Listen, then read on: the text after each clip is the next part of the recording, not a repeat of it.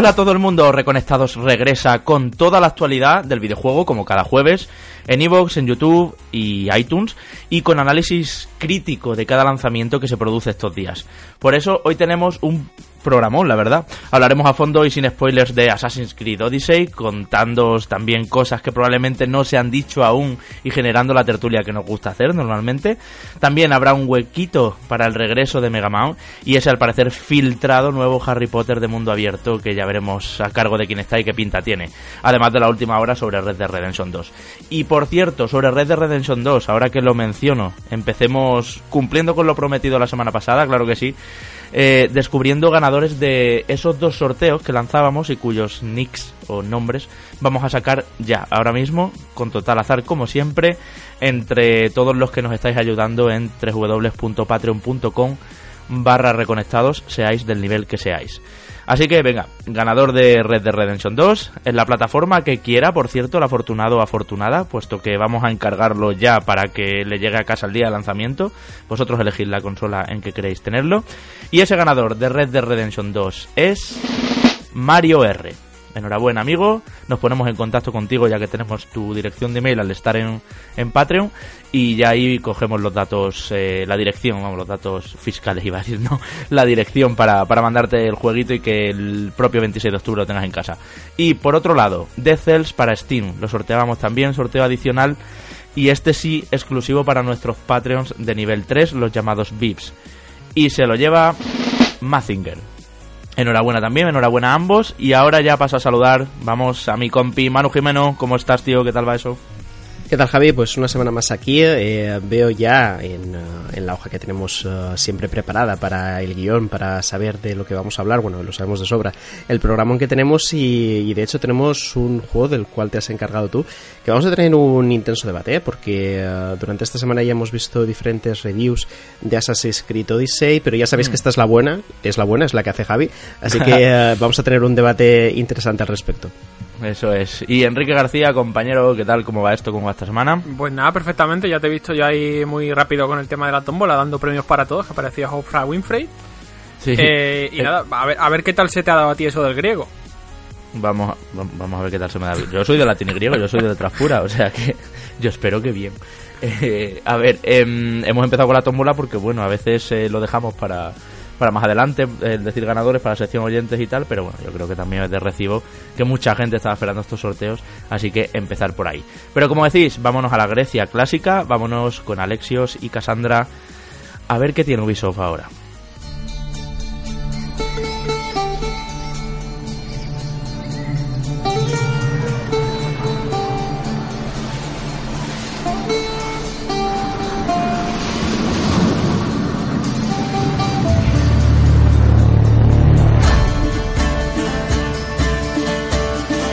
Llevo muchísimas horas, es un juego vasto, un juego grandísimo, un juego que hemos podido jugar eh, gracias a Ubisoft España, por supuesto, con muchos días de, eh, o con bastantes días eh, de antelación respecto al lanzamiento que ha sido esta misma semana.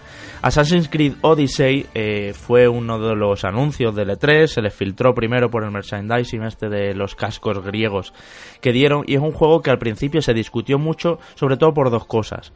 Porque llegó un año después que Origins, lo, algo que era que mucha gente eh, no quería, queríamos, me, un, me, uno, me incluyo, más descanso entre uno y otro, y también se dijo mucho que porque se parece demasiado.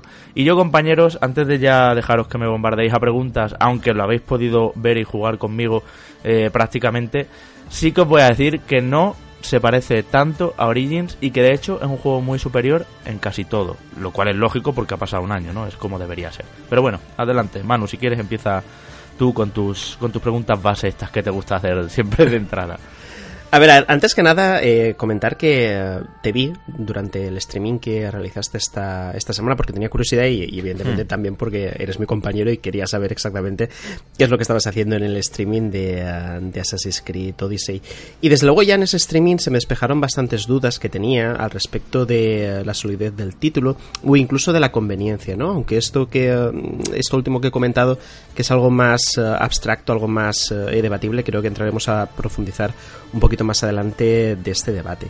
Mm, creo que la primera pregunta es de rigor. Me gustaría saber, Javi, cómo se integra la elección de, personajes. Ya sabemos que por primera vez en un Assassin's Creed podemos elegir un personaje de principio a fin. Eh, sí que es cierto que en Syndicate se podía alternar entre, entre los dos hermanos, pero aquí mm, una vez eliges un personaje, exacto, mm. ya es hasta el final, ¿no? Eh, vi que tú en, ese streaming escogiste a Cassandra, creo que también, ¿no? Eh, cuando te lo has pasado el juego, lo has jugado también con Cassandra. Me gustaría saber cómo varía la elección, si realmente cambia algo la historia, si mm. no cambia, si sin cambiar lo notas todo coherente, ¿no? Que yo creo que es algo bastante importante.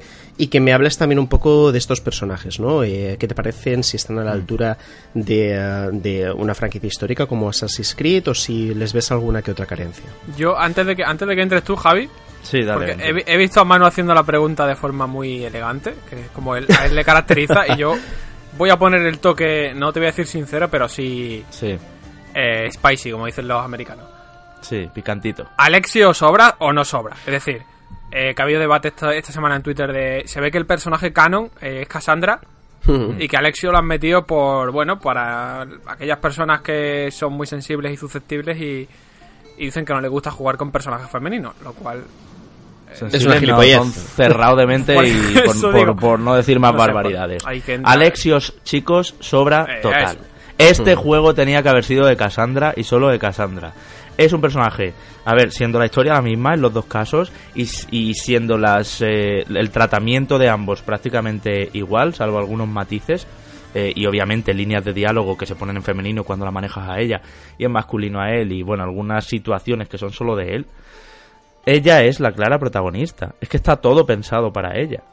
Sí que es verdad y es interesante que mm, hay un tratamiento, lo decía en el streaming, muy maduro por parte de Ubisoft que me parece muy bien, en el que los dos personajes son bisexuales, se pueden liar con todo el mundo, de hecho se lían con muchísima gente a lo largo del juego, es opcional, está en manos del jugador, puede llegar a los títulos de crédito totalmente virgen, pero también puedes no, ¿no? Y llevarte por el camino un montón de, de buenos ratos. Y entonces quiero decir que por eso se ve claramente que Alexios es un añadido para todo ese cazurro que no quiera jugar con una con un personaje de chica.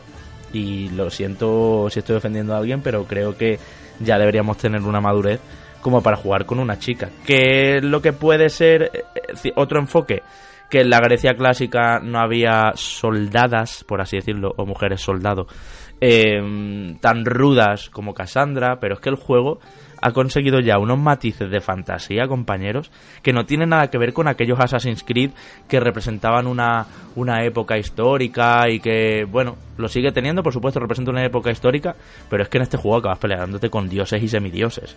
O sea, todo eso que Origins empezó a experimentar, aquí se le va de las manos. No tardas en tener un caballo de fuego, una espada de truenos y, y cosas así, ¿no? Pero es que yo creo que es un poco también esa nueva vertiente rolera que tiene es un juego muchísimo más de rol que de aventura como era antiguamente. Es un juego que, si lo piensas, en poco se distingue de Dragon Age, por ejemplo, ¿eh? y así os lo tengo que decir. Eh, a día de hoy, quiero decir, Odyssey.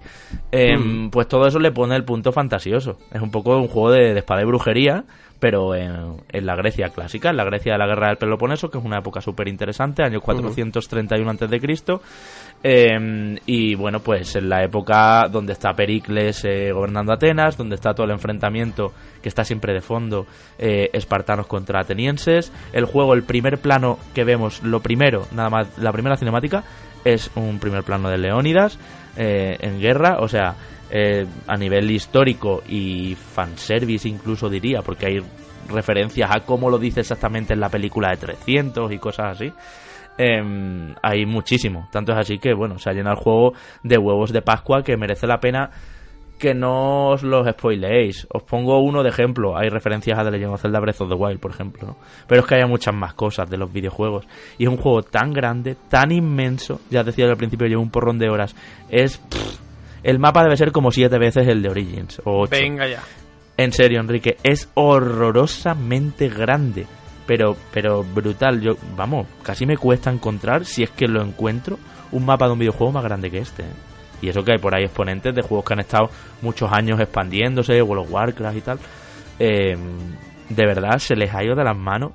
Vuelve a ser una apuesta de Ubisoft por el contenido por encima de la variedad de situaciones, porque sí que es verdad cuando ya eres nivel 30, 40, empiezas a ver que el juego al final es llegar a un campamento, lanzar el águila, que en este caso es Ícaro, que por cierto no está tan bien eh, introducida, tan bien justificada como en otros Assassin's Creed. Y nada, lanzas el águila, marcas a todos los enemigos, marcas los puntos de interés, es decir, los tesoros, dónde está el objetivo, tal, tal, tal, y empiezas. Primero con sigilo, hasta que algo te fallas, eh, te ven, y ya empiezas a matar ahí a lo loco. Y si lo piensas, esa es la estructura base de todo el juego una y otra vez. Lo bueno, que los campamentos están de nuevo bastante bien diseñados.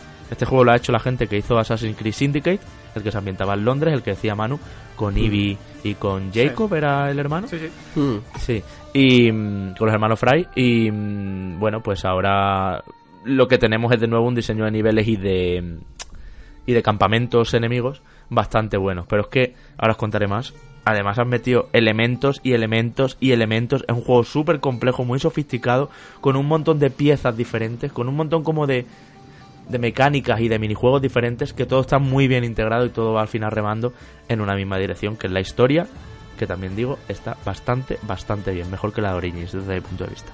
Genial, genial. Eh, al, apartado, a ver, porque se ha, se ha hablado mucho y se ha debatido bastante el tema de del el continuismo del juego con respecto a Origins. Que es evidente que lanzando un título mm. un año después, 12 meses después, eh, aunque haya tenido un año más de producción, un año extra de producción en relación a Origins y demás, y hayan sido equipos simultáneos, no han compartido recursos, es evidente que hay animaciones repetidas, eh, habrá también ciertos parámetros repetidos, pero yo me quiero quedar un poco con, con los elementos que más están destacando o que bien no estaban en, en Origins se han aplicado en este Odyssey, tipo el desarrollo del personaje a nivel de conversaciones, que es algo nuevo en la saga. Entonces, ¿qué tal has visto tú este punto? Pues mira, sobre mm, el... Vale, vamos con este. Sobre el... Hay muchos más, ¿eh? El juego tengo que decir que a mí al final me ha sorprendido, para bien. Es más diferente a Origins y superior a Origins en prácticamente todo. Y eso que Origins ya me parece un juegazo, lo disfruté muchísimo, he jugado incluso a los DLCs y todo. Eh, tema conversaciones y decisiones. Realmente afectan. Hay veces que, que tienes que llevar las cosas por un lado o por otro. Tienes siempre esta dicotomía que se produce también en los juegos de BioWare o en los juegos de Quantic Dream, que es como que la cosa que a ti te gustaría decir no está de opción. O te encuentras a una Cassandra, en el caso que juegues con Cassandra, o muy agresiva o muy rebajada, muy blanda. Y es como no hay punto medio, ¿no? Pero eso te lleva al final hasta, hasta nueve finales distintos, Enrique. Y según las decisiones que vayas tomando, se va forjando un personaje u otro nueve finales que al final son tres con matices, ¿no? O sea, no son nueve radicalmente distintos. Pero como que sí hay un final buenísimo y uno bastante malo. Entonces, eso, eso le da un punto interesante. No rejugable, no diría que fuese un juego rejugable, porque es tan grande que yo me imagino, ya cuando lo termine. Bueno, de hecho, casi tengo que empezar partida para el streaming que hice el otro día. Por cierto, que lo tenéis en el canal de YouTube de Reconectados, lo podéis eh, ver y ahí os enseño todo lo que estamos hablando mando en mano eh, para que se materialice, para que lo veáis. Pero mm, yo no lo veo un juego para empezar partida de nuevo, ni nueva partida plus, ni cosas así. Porque es muy grande y además va a tener ampliaciones, ¿no? Como el año pasado. Entonces sí que me parece que las decisiones estén bastante bien llevadas. No es un Bioware, no es un Quantic Dream, pero, o sea, no es Detroit, pero sí que, sí que para ser la primera vez que lo meten en la saga, eh, está bastante, bastante bien.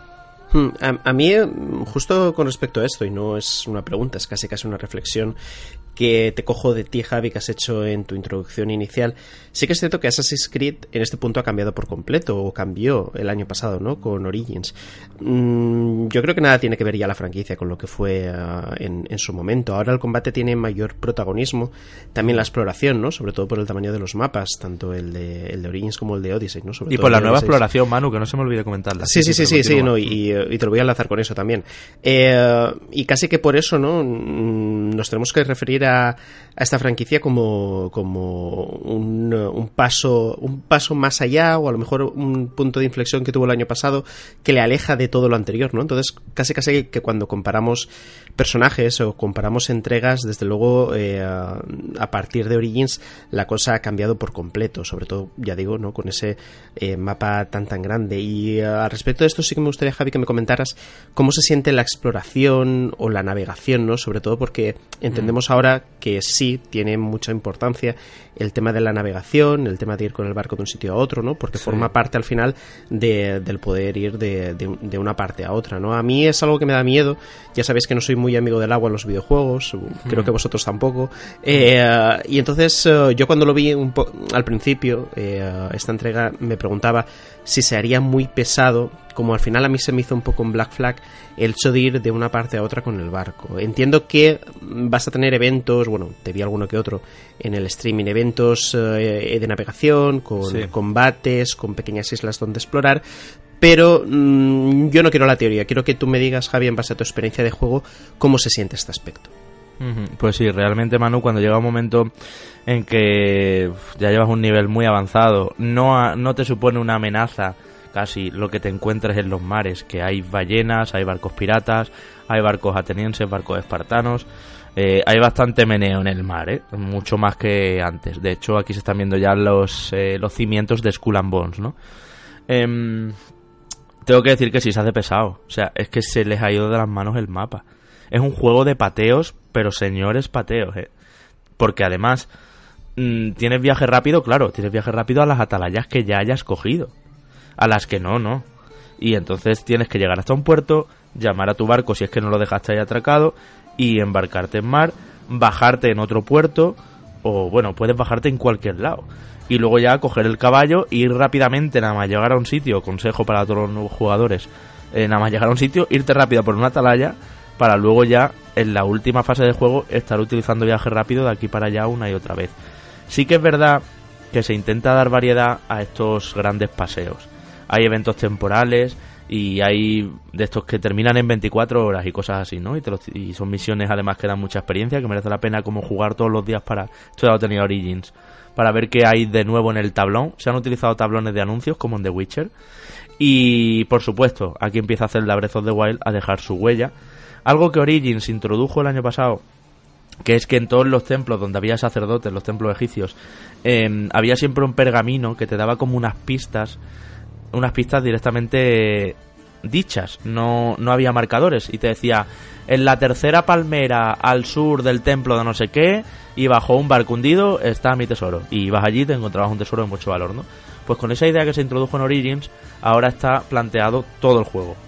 Hay dos modos de juego, uno que es el de toda la vida, donde hay un marcador con los metros que te quedan eh, todo el rato diciéndote el objetivo, que no es el que recomiendan, y otro que es el nuevo, el modo exploración, en el que todo funciona así. Y los personajes, entonces, antes de, de, de seleccionarles la última opción de, vale, cuenta conmigo, voy a ello, a la misión, porque hay que decir que tanto Alessios como Cassandra son un mistios, que se llama, que es un, un mercenario, alguien que se dedica a, a hacer recados a la gente y a matar por dinero. O sea, esto obviamente pues justifica que sea un juego de recadero, que lo es, ¿eh? Pero bueno, Spider-Man también lo es y es divertidísimo, ¿no? Digamos que lo estamos aceptando siempre que el juego se porte en otras cosas. Pues eh, decía eso, antes de decirle, vale, cuenta conmigo, mm, te lo hago a cambio de este precio, em, siempre hay un montón de opciones que son como para pedir más información. ¿Y dónde puedo encontrar exactamente a esa persona que quieres matar? ¿Y de qué trabajaba esa persona? Entonces tú vas viendo esas líneas de diálogo y se te van incluyendo más y más pistas concretas antes de aceptar la misión. Y luego cuando la aceptas, arriba a la izquierda donde pone el objetivo, pues, pues, tienes además un montón de subapartados que te dicen está al suroeste del templo de Apolo, justo en la cuarta columna y no sé qué. Y ya tú, sin marcador, te tienes que acercar hasta allí. Sí que es verdad que cuando estás medianamente cerca ya te sale el aviso de ya puedes desplegar a Ícaro, al águila. Y entonces ya con el águila, ping, pones el punto amarillo y ya te pone los metros que te quedan. Es como, ¿por qué Ubisoft? ¿Por qué le habéis tenido que poner otra vez los marcadores? Si ibais muy, por muy buen camino queriéndolos quitar, ¿no? Entonces un poco lo que pasa es un modelo híbrido todavía, como que no se atreven a quitar los marcadores del todo y a dejar la pantalla limpia. Pero sí que es verdad que se agradece y hay que aplaudirles que van por buen camino. Si el próximo no tiene ni águila ni leche, y que la tiene que tener, ¿no? Pero no tiene drones para marcarte objetivos ni para marcarte nada. Entonces, desde mi punto de vista, estaremos ante un juego más difícil, pero también mucho más inteligente. Pues sí, a ver ese nivel de, exigencia que siempre está bien si nos lo habilita, que bueno, no todo el mundo tiene tiempo de, ponerse a hacer eh, detective por Grecia. Está bien ya, eso también es verdad. Yo entiendo, claro, yo entiendo que así no pierdes ritmo y no te atascas Te pones ahí tu marcador, ¡pum! Está aquí, ya está.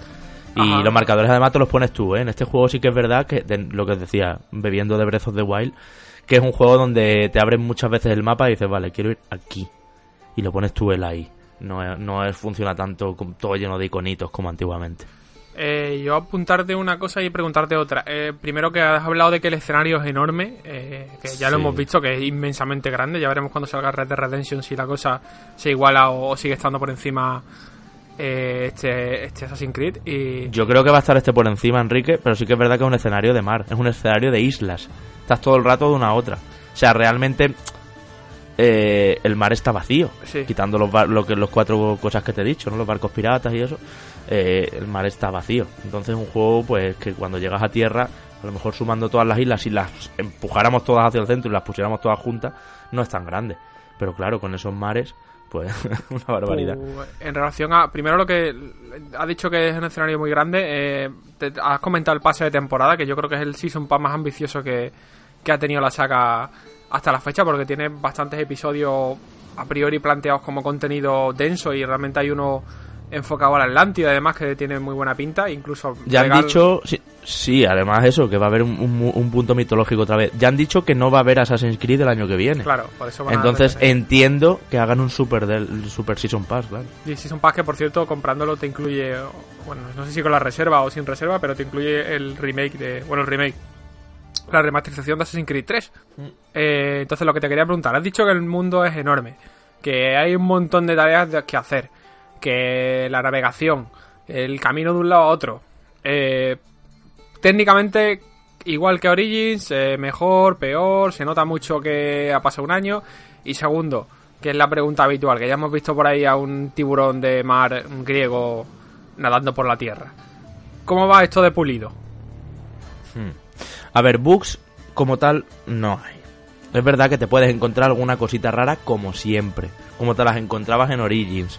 De hecho, si sois habituales de los vídeos de nuestro compañero Borja Pavón, desde aquí un saludo a él también, eh, él utiliza mucho los mundos de Assassin's Creed para hacer sus doblajes. Y muchas veces se ven cosas raras, que si un caballo subiendo por una pared, que sí, pero es que es como que va implícito en el motor gráfico. Tengo que decir que es un juego muchísimo más bonito que Origins. Porque Origins era en Egipto, era un juego muy marrón, o verde y marrón, por así decirlo, un juego de desierto, de barro, de, de las casas estas eh, bueno, que, hacían los egipcios y, todo es como toda la arquitectura así. Obviamente Grecia y la antigua Grecia, vamos a pasar por Atenas, vamos a pasar por Delfos, por Mykonos, por un montón de islas bastante emblemáticas. Em, tienen el mármol ya eh, y además también la, la, policromía de todas las texturas, ¿no? Todo está coloreado, todo es de mármol, digamos que tienen otro poderío, ¿no? De, económico. Y eso se nota también en que estamos en una parte del Mediterráneo más, eh, más frondosa en vegetación. Hay mares muy azules, el agua es muy transparente, al contrario que la del Nilo, que era bastante eh, sucia, era agua sucia. Aquí el agua es totalmente transparente, muy azul, muy del Mediterráneo, los colores son preciosos, hay muchos animales, hay muchísima vegetación, pero muchísima. Y eso hace que el juego seguramente gráficamente sea superior, pero como que se nota, no sé si me explico, como menos sólido, como que está más cogido por un alfiler y parece que se va a romper todo. Por ejemplo, las sombras, hay muchos bosques con sombras para todos los árboles. He jugado en PlayStation 4 Pro, por cierto, imagino que empecé a estará todo más sólido. Pero a veces esas sombras pues parpadean mucho, se produce un poco ese ese grano, ese texturizado que mm, que no sé, que, no lo terminas de ver como súper sólido, no va a pasar nada, como si he visto otros juegos, por ejemplo, God of War. ¿Vale? God of War es un juego donde costaba mucho encontrarse un bug. Aquí, pues, puede ser que te encuentres alguna rareza, un personaje que de repente desaparece o alguna cosa así, pero ni mucho menos es Assassin's Creed Unity, ni siquiera Assassin's Creed Syndicate. O sea, este nuevo reenfoque de la serie, una de las ventajas que ha tenido también, además de todo lo que ha ganado en cosas jugables, es eh, como el, motor gráfico está totalmente renovado y se mueve muy muy bien en consolas en consolas actuales, sobre todo en las versiones Pro, ¿no? El, equipo One X y el PlayStation 4 Pro. O sea, que, que nadie tema. El juego es súper sólido, es un espectáculo, eh, los colores son súper vivos, todo se mueve muy bien. Tiene algunas cosas que yo creo que las actualizarán y las mejorarán, por ejemplo, lo enseñaba yo en el directo, ¿no? Si tiras, si sacas al águila y te vas muy lejos con ella, al volver antiguamente ya en Origins también pasaba, pero aquí es un poquito más largo el tiempo de carga que, o sea, hay un pantallazo negro y hay un tiempo de carga hasta que vuelves al personaje. O cuando te matan y tienes que reiniciar desde el último punto guardado, es bastante larga la carga. Son cosas, los tiempos de carga yo creo que son cosas que agilizarán con actualización. Pero bueno, que técnicamente es indiscutible. O sea, es, es una de las cosas más espectaculares que hay a día de hoy. Las distancias dibujadas son brutales. Hmm. Yo, eh, al respecto de eso, mm, me gustaría abrir dos melones. Uno está relacionado con el tema del aspecto técnico y que comenté el año pasado, Javi, y son las cinemáticas de conversación. Es decir, esas cinemáticas donde tu personaje se encuentra con otro muy, muy secundario, no un secundario de estos principales, sino uno muy secundario, donde ya en Origins yo me quejé que eh, la franquicia no había evolucionado en este aspecto a nivel técnico. Eh, se notaban las animaciones como muy robóticas, eh, digamos que las animaciones faciales incluso eran, eran muy toscas y casi que el encuadre de la cámara era muy mejorable, ¿no? Eran cosas que no se entendía porque al final son procesos por los que pasas habitualmente cada vez que seleccionas una, una misión secundaria y, y que yo vi en Origins que no estaban a la altura del acabado final del juego, ¿no? Porque el juego, aquel título también tenía un acabado técnico muy muy bueno, sobre todo en lo que comentas, ¿no? De distancia de, dibujado y de escenarios. Y el segundo melón está relacionado con el combate, ¿no? Que hemos pasado por encima. Eh, entiendo que es una evolución directa de Origins, que se mejoran ciertas cosas, pero hay otra cosa que yo también comenté el año pasado y que veo que persiste, y es que el sistema de impactos, el, el motor de impactos de, del título, como que no está a la orden del día en, en, cuanto a las cosas que vemos en otros juegos de, hmm. de, lucha o de combate, ¿no? Veo como animaciones también un poco toscas o un poco exageradas en, por momentos y me gustaría saber tu opinión al respecto. ¿Cómo lo has visto durante el transcurso de la hmm. partida? Sí, es verdad que todas las armas en, en Odyssey, igual que pasaba en Origins, eh, se siente que más que golpear Manu, rasgan. O sea, oyes y es como si todo cortara y a lo mejor tienes una maza, que es como un martillo, ¿sabes? Pero es como que sí que es verdad que las colisiones son un poco... no están a la orden del día, son de otro tiempo. Y te mantengo también los, eh, los diálogos. Pero vamos a ver, empezando por las colisiones, creo que el propio sistema de combate de, de Odyssey, hmm. eh, cómo ha evolucionado, ahora es mucho más táctico como tantísimas unidades en pantalla ya tampoco se, no se turnan para pegarte, sino que si te rodean estás muerto.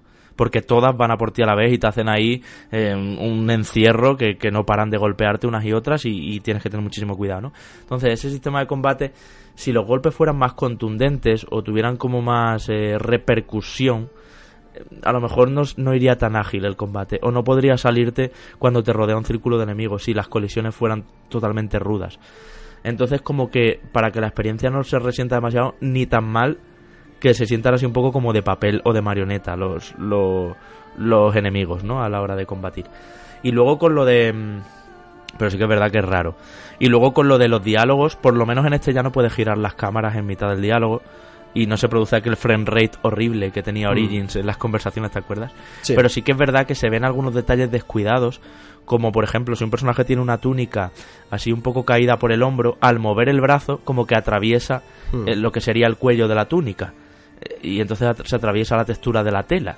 Y este tipo de descuidos que tú dices, vamos a ver, no, no, no caigáis en esto. Esto es una superproducción que ha costado mucha pasta y muchos años de hacer. No, no entiendo cómo puede. Sobre todo con lo que tú dices, con los secundarios, secundarios, secundarios. Esos que están, que tienen, que ya no tienen ni una misión para ti, sino que tienen una tarea. De recógeme cinco plantas. Que por cierto las hay, ¿eh?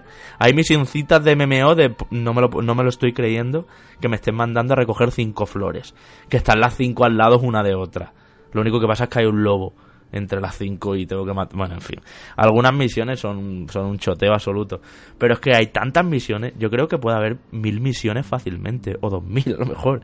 Es una barbaridad. En el streaming lo podéis ver, como os decía en el canal de YouTube de Reconectados. Que hay un momento en que abro las misiones, en que abro la tabla de misiones. Y aún ahí, que es nivel 15 todavía el personaje, ya tengo un desplegable horroroso de, de misiones secundarias y de cosas por hacer. Hmm. Y todo eso, pues bueno, en cuanto a esos detallitos eh, gráficos que comenta, efectivamente, que no tal. Pero quiero romper una lanza a favor del combate. Ha mejorado bastante, sobre todo porque es un combate más táctico. Hmm. En Origins, cuando llenabas la barra de adrenalina, eh, disparabas un especial, que dependiendo del arma era de tres tipos diferentes, creo que eran, nada más, sin más. Y ahora lo que sí hay es un montón de habilidades que gastan un segmento de esa barra. Esa barra tiene cinco segmentos, o por lo menos al principio tiene cinco segmentos, no, al principio tiene tres, de hecho iba subiendo en segmentos, pues cada vez que te rellenas la vida o utilizas la patada espartana o utilizas, o sea, una serie de habilidades bastante potentes y que cambian el curso del combate, gastas uno de esos segmentos, entonces es mucho más táctico, tienes que estar continuamente sabiendo cuándo utilizarlos y además eh, son son muy buenos todos. Eh, me costaría decidirme por por uno porque están bastante bien equilibrados. Hasta el punto de que el árbol de habilidades, perdón Enrique, ya te doy paso, em, te deja te deja quitarlo todo, todos los puntos que has gastado y ponerlos de otra manera. Y os tengo que decir que en determinados combates esto lo he usado. Por ejemplo, cuando te peleas con animales, lo que llaman animales alfa, como puede ser un oso blanco, eh, un lobo gigante, eh, bueno, y otras cosas así más sobrenaturales, Em, puedes poner todas tus habilidades en el árbol de caza y entonces ahí ves que tienes un personaje más preparado contra animales o contra criaturas sobrenaturales. Sin embargo, si lo que quieres hacer es eh, liarte a asesinar en sigilo en un campamento a enemigos humanos, pues puedes quitar todas las habilidades y ponerlas todas en el, en el árbol de asesinato que es donde están todas las habilidades de sigilo y desde distancias y, tiros de flecha totalmente letales y cosas así. Pues no está mal eso, no es una, no es una decisión de diseño. Es muy rolero, es muy rolero. Eh, yo te quería preguntar, eh, otra pregunta un poco vinagrilla. Eh, hemos visto que, creo que el juego, además corrígeme si me equivoco, arranca un poco con la premisa de que eres, sin entrar en el spoiler, pero que básicamente tienes en herencia un arma de Leónidas, si no me equivoco. La lanza de Leónidas. La lanza de Leónidas, una parte de ella, entonces eso te introduce al mundo de, la guerra y demás, independientemente de quién te cojas de personaje. Pero todo esto como casa en, la idiosincrasia de, la saga Assassin's Creed. Esto, si le quitaran el Assassin's Creed de, delante del nombre y pusiesen aventuras en la antigua Grecia, ¿encajaría igual? ¿O, realmente aporta algo al lore de la saga? algo sin que me digas el qué es, sin, entiendo porque son, van a ser spoilers, pero, mm. pero ¿esto mm. encaja dentro del propio ecosistema de la saga o ya hemos perdido el, el norte, entre comillas? Hombre, la parte de Abstergo y el presente y Laila otra vez, igual que en Origins, eh, metida en la máquina, que ahora la máquina ya es simplemente una camilla y un casco de realidad virtual, ¿no? Lo que ha, lo que ha evolucionado el Animus. Em, también tiene una justificación, claro. Pero sí que, sí que echo de menos aquel rollo de Desmond Miles donde cada juego contaba cosas importantes del presente. Ahora para mí el presente ya es una excusa, es un poco también una pausa en toda la en toda la cuestión de Grecia. Hay algunas algunos documentos interesantes dentro del ordenador de ella que conviene leerse y algunas cosas más, cuestiones de personalización un poco de partida e incluso descubrir eh, ir descubriendo todo lo que es la, la trama, la intriga de qué es lo que está pasando en Astergo, pero muy, muy light. La historia de verdad, el 80% de la trama, eh, o el 90% incluso, corresponde a, Grecia, y lo otro es un, un soplo de aire fresco cuando aparece también, porque sales un poco de, de todo el rollo que llevabas, y un tránsito entre capítulos, que al final pues sí, tiene cierta coherencia, pero nada que tú digas, necesito ya el siguiente juego porque necesito saber qué va a pasar con, todo esto de Astergo y todo eso. Para nada, para nada. Bueno, confirmamos que otra vez ha perdido Ubisoft la oportunidad de recuperar los orígenes argumentales de la serie. Es que no, es que no tiene nada que ver con los orígenes ya. Ya te digo, un juego con tantos elementos y lo que os decía, es que es un juego, Enrique, que tienes, por un lado, tienes un poco de Minecraft porque tienes que ir andando por ahí cogiendo maderitas. más que de Minecraft, más que de Minecraft, eh, maderitas y roquitas y, hierro, ¿eh? Más que de Minecraft de, Far Cry Primal, ¿no? De Far Cry Primal, una, una cosa así, como recolectando flores y cosas y todo el rato porque tienes que hacerte mm, más cosas y tienes que mejorar el barco, ¿no? Tienes que... Eh, ¿cómo se llama? Reclutar a, enemigos para, para que se unan a tu tripulación del barco. A cualquier enemigo, sea un general, sea un masilla, sea quien sea, lo puedes reclutar para llevártelo al barco. Aparte tienes que mejorar el barco, vas cambiando de barcos. Luego tienes todo lo que sería los miembros del culto del cosmos, que es como, como lo que sería al principio de los templarios o algo así, bueno, como una secta que, que está en este universo, en esta Grecia clásica, y que son, yo que sé, igual son 40 tíos y tías a los que tienes que matar poquito a poco en un árbol que se va desplegando, uno te va dando pistas sobre otro, todo eso. O sea, ahí tienes ya un juego por un lado. Luego, por otro lado, están lo que llaman los mercenarios, que es como si fuera la policía de GTA, porque tienes abajo a la derecha un medidor en este caso no de estrellas, sino de cascos griegos, y, y, entonces según el mal y el crimen que vayas haciendo por ahí, pues se va llenando eso y hasta el punto de que si lo tienes al máximo no sales vivo en menos de dos minutos porque te vienen por todos los sitios y son muy poderosos, ¿no? Bueno, pues esos mercenarios, esos policías, tienen nombre y apellido y ahí tienen una trama y tienen su propia historia. Vale, pues tienes que matarlos a todos. Yo que sé, igual son 700. Imagínate, todos los policías de GTA, ¿no? Pues algo así. Y, por otro lado, tienes todo el árbol de progresión, todas las misiones, las temporales, los eventos, el barco, eh, los caballos.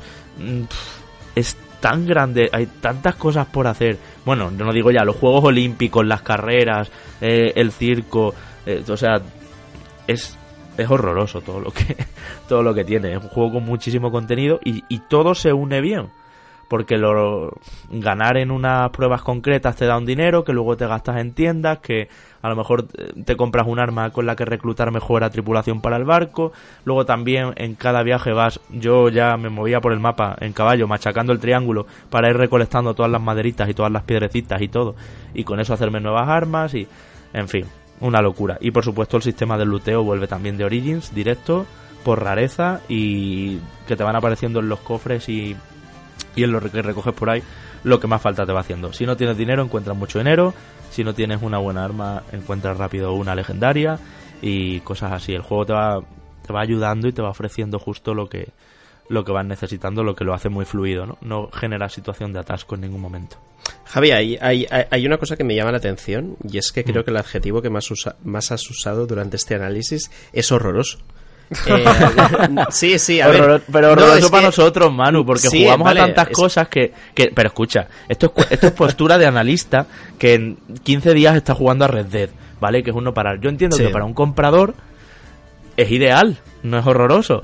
Eh, alguien que se bueno, 70 eh, euros. Sí, no, a ver, es que esto te lo digo porque podrías haber elegido cualquier otra palabra. Podrías haber elegido increíble, enorme, fantástico. Y no, siempre que intentas eh, encontrar un superlativo eh, es horroroso. Entonces, claro, yo al final me está llamando tanto la atención que te lo tenía que preguntar, ¿no? porque, claro, eh, eh, porque yo ya no sé si realmente lo dices por la parte del, analista o por la parte del usuario, ¿no? Porque, claro, es que a lo mejor eh, también el usuario tiene ahora mismo pensado, pensado el comprarse Red Dead Redemption 2 y puede decir, es que dos juegos están juntos, donde perderme durante tanto tiempo. Y el que venga de Spider-Man y pretenda comprarse Red Dead Redemption 2, Manu, apaga y vámonos. Vale, pero tengo que decir que, mira, a mí los juegos que más me gustan a día de hoy son los que duran menos de una hora. Con lo digo todo. Entonces, claro, me toca, me toca un troncho de estos, que es todo contenido, y que yo vengo de Dragon Quest 11, ¿eh? Yo me he saltado Spider-Man, pero vengo de Dragon Quest. O sea, que me toca un troncho de estos y, es como madre de mi vida. De todas formas, a ver, enlazando un poco con esto, ¿no? Que a ver, que te he mm. entendido perfectamente durante eh, todo este rato, ¿no? Pero me estaba llamando mucho la atención.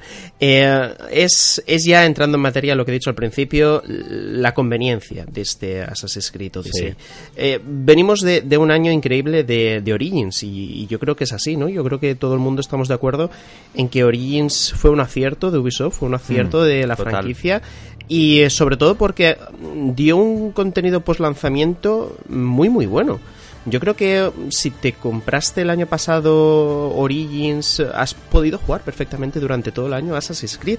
Y eso es algo que antes no pasaba, porque Ubisoft se esforzaba en hacer contenido adicional para que la gente continuara jugando sus juegos, pero en cambio, este es el primero en el que se tiene percepción, y digo percepción porque no tenemos los, los, datos en la mano, se tiene percepción de que efectivamente la gente eh, ha cogido ese toque RPG que uh, le han dado a estos dos últimos Assassin's Creed y lo ha aprovechado para, para invertir horas y horas y horas y mm. aprovechar ese contenido adicional. Entonces, claro, yo, me veo ante la tesitura de decir, pero si, si he jugado durante todo el año a Assassin's Creed Origins, eh, ahora que lo he terminado hace cuatro meses, pongamos por ahí, voy a tener ganas de jugar a, Odyssey porque son también un porrón de horas por lo que estás contando, con un mapa mucho más grande, con muchas más misiones. Entonces, mi duda ya no es que, que, uh, que Odyssey sea bueno o malo. Me ha quedado muy claro que es un juego muy, muy, muy bueno. Pero si yo he jugado ahora a Origins, mm, y no es una pregunta, casi es una afirmación, no me ha dado tiempo a renovar las ganas de querer jugar a otro Assassin's Creed. Totalmente de acuerdo, totalmente de acuerdo. Es es tan innecesario ahora mismo. Tenían que haberlo guardado. Pero si quieren que lo guarden ya hecho. No pasa nada. Claro. En 2019 lo sacáis. Y entonces vuelve a haber gusanillo de Assassin's Creed. Pero es que es lo que tú dices, mano. Es que la gente que venimos de los DLCs, del Season Pass, del Origins, es que hace un mes y medio que no jugamos Assassin's Creed. Simplemente. Vale que es mejor, pero también es parecido, por supuesto. En cómo está organizado y todo es muy similar. Es la evolución lógica Evolución que en muchos casos sorprende, ¿eh? tengo que decirlo, para bien. Pero no deja de ser evolución, no es algo nuevo de, cero. Hmm. De todos modos, en relación a esto que comenta Manu, que sí que es verdad que tiene toda la razón del mundo, que este proyecto, por, por muy bueno que haya salido, porque ha salido bueno, a mí realmente me ha sorprendido mucho que, que esté teniendo estas valoraciones por, por tu parte y por parte de otros compañeros, porque quiere decir que Ubisoft, a pesar de que, insisto, solamente hace un año eh, del lanzamiento anterior, y es cierto que que en este proyecto eh, han remarcado mucho que empezó a desarrollarse a la vez que que, Origins y que ha tenido una por lo tanto ha tenido un año más de casi un año más de desarrollo. O sea, que es, es muy buen juego que te aporta un montón de horas que sigue sigue siendo ambicioso a pesar de repetir las cosas que tiene. Pero pero yo creo que esto ha sido una decisión más de global a nivel de compañía porque eh, si pensáis eh, ahora mismo no, no tengo no lo tengo en la cabeza pero ¿Qué tiene Ubisoft para este cierre de año? Aparte de esto. No está claro. Y aparte de Just Dance. Y los habituales.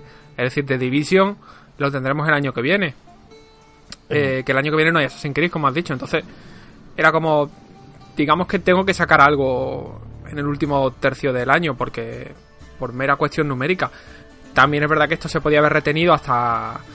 Pues hasta marzo o febrero del año que viene. Hubiese tenido un tiempo de desarrollo que no realmente por lo que estoy viendo no lo necesita pero pero hombre un, pulidito un sí pero un pulidito, siempre le viene bien a cualquier cosa pero vamos que ya está que es que ya poco vas a pulir sí el juego se ve que esto podía haber salido perfectamente en marzo y hubiese entrado en, el mismo año fiscal y a nivel de facturación global le hubiese servido exactamente igual a Ubisoft pero claro este trimestre de cara a inversores pues hubiera sido un, un coladero de, de no ingresos eh, seguramente a lo mejor, digo por pensar, por pensar mal, eh, quizás Ubisoft tenía contemplado el lanzamiento de The Division eh, para el cierre del año, teniendo en cuenta que no había ningún otro proyecto similar, porque más allá de Call of Duty y Battlefield, Destiny ya había quemado todos los cartuchos que tenía que quemar y lo hizo en septiembre. Y adelantándose a Anthem también. Claro, adelantándose a Anthem. Entonces, pero claro, el, con la complejidad de desarrollo de un juego como The Division en,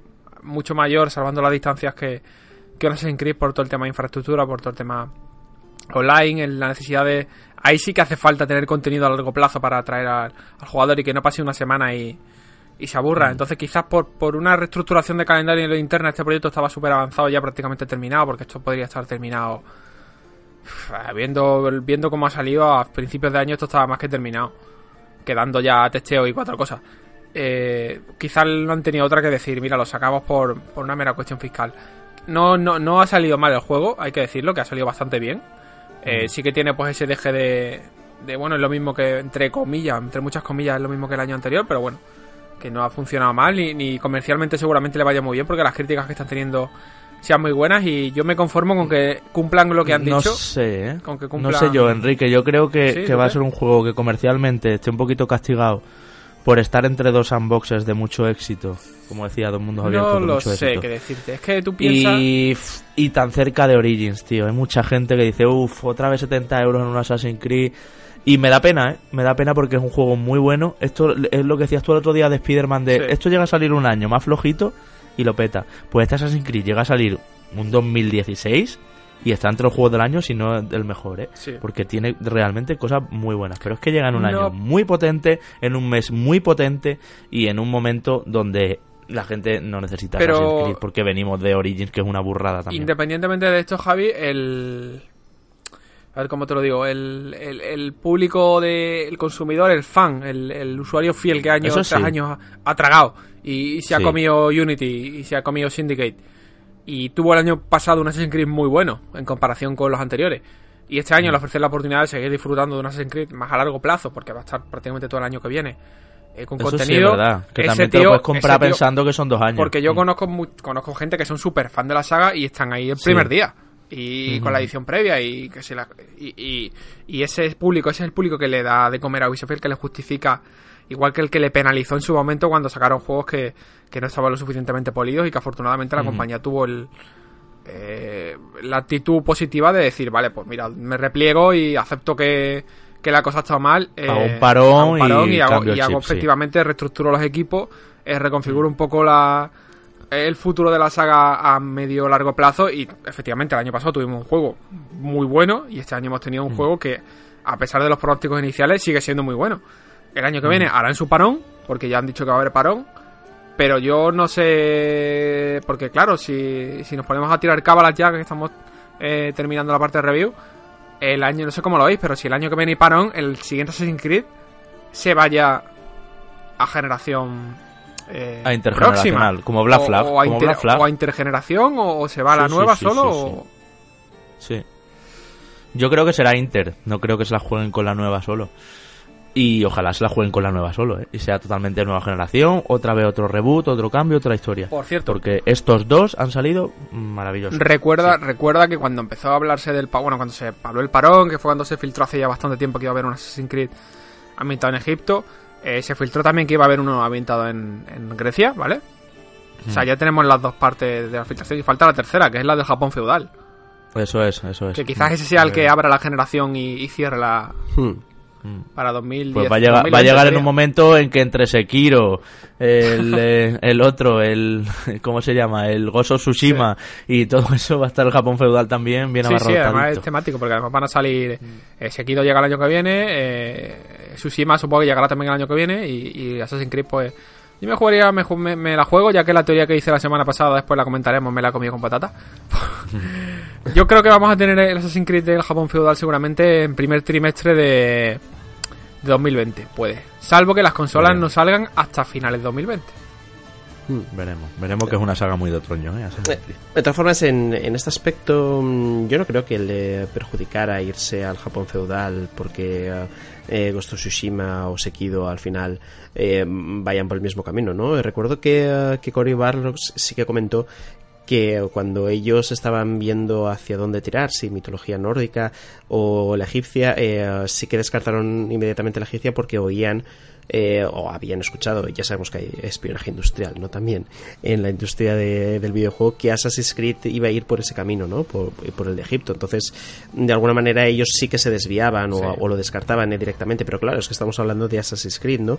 No creo que, eh, que Assassin's Creed eh, tenga en cuenta esas otras marcas. Creo que ellos eh, so- tienen un producto, es decir, Ubisoft tiene un producto en Assassin's Creed lo suficientemente potente y mainstream como para que les dé un poco igual Tienen- eh, en lo que hagan eh, eh, otras desarrolladoras que desde luego no venden tanto. Tienen además un Tan mainstream, sí. No, digo que tienen además un producto que hay que reconocerlo porque a, a- a Ubisoft con Assassin's Creed le se le han pegado muchos palos en el comienzo de, de esta generación que está ya en su cenit.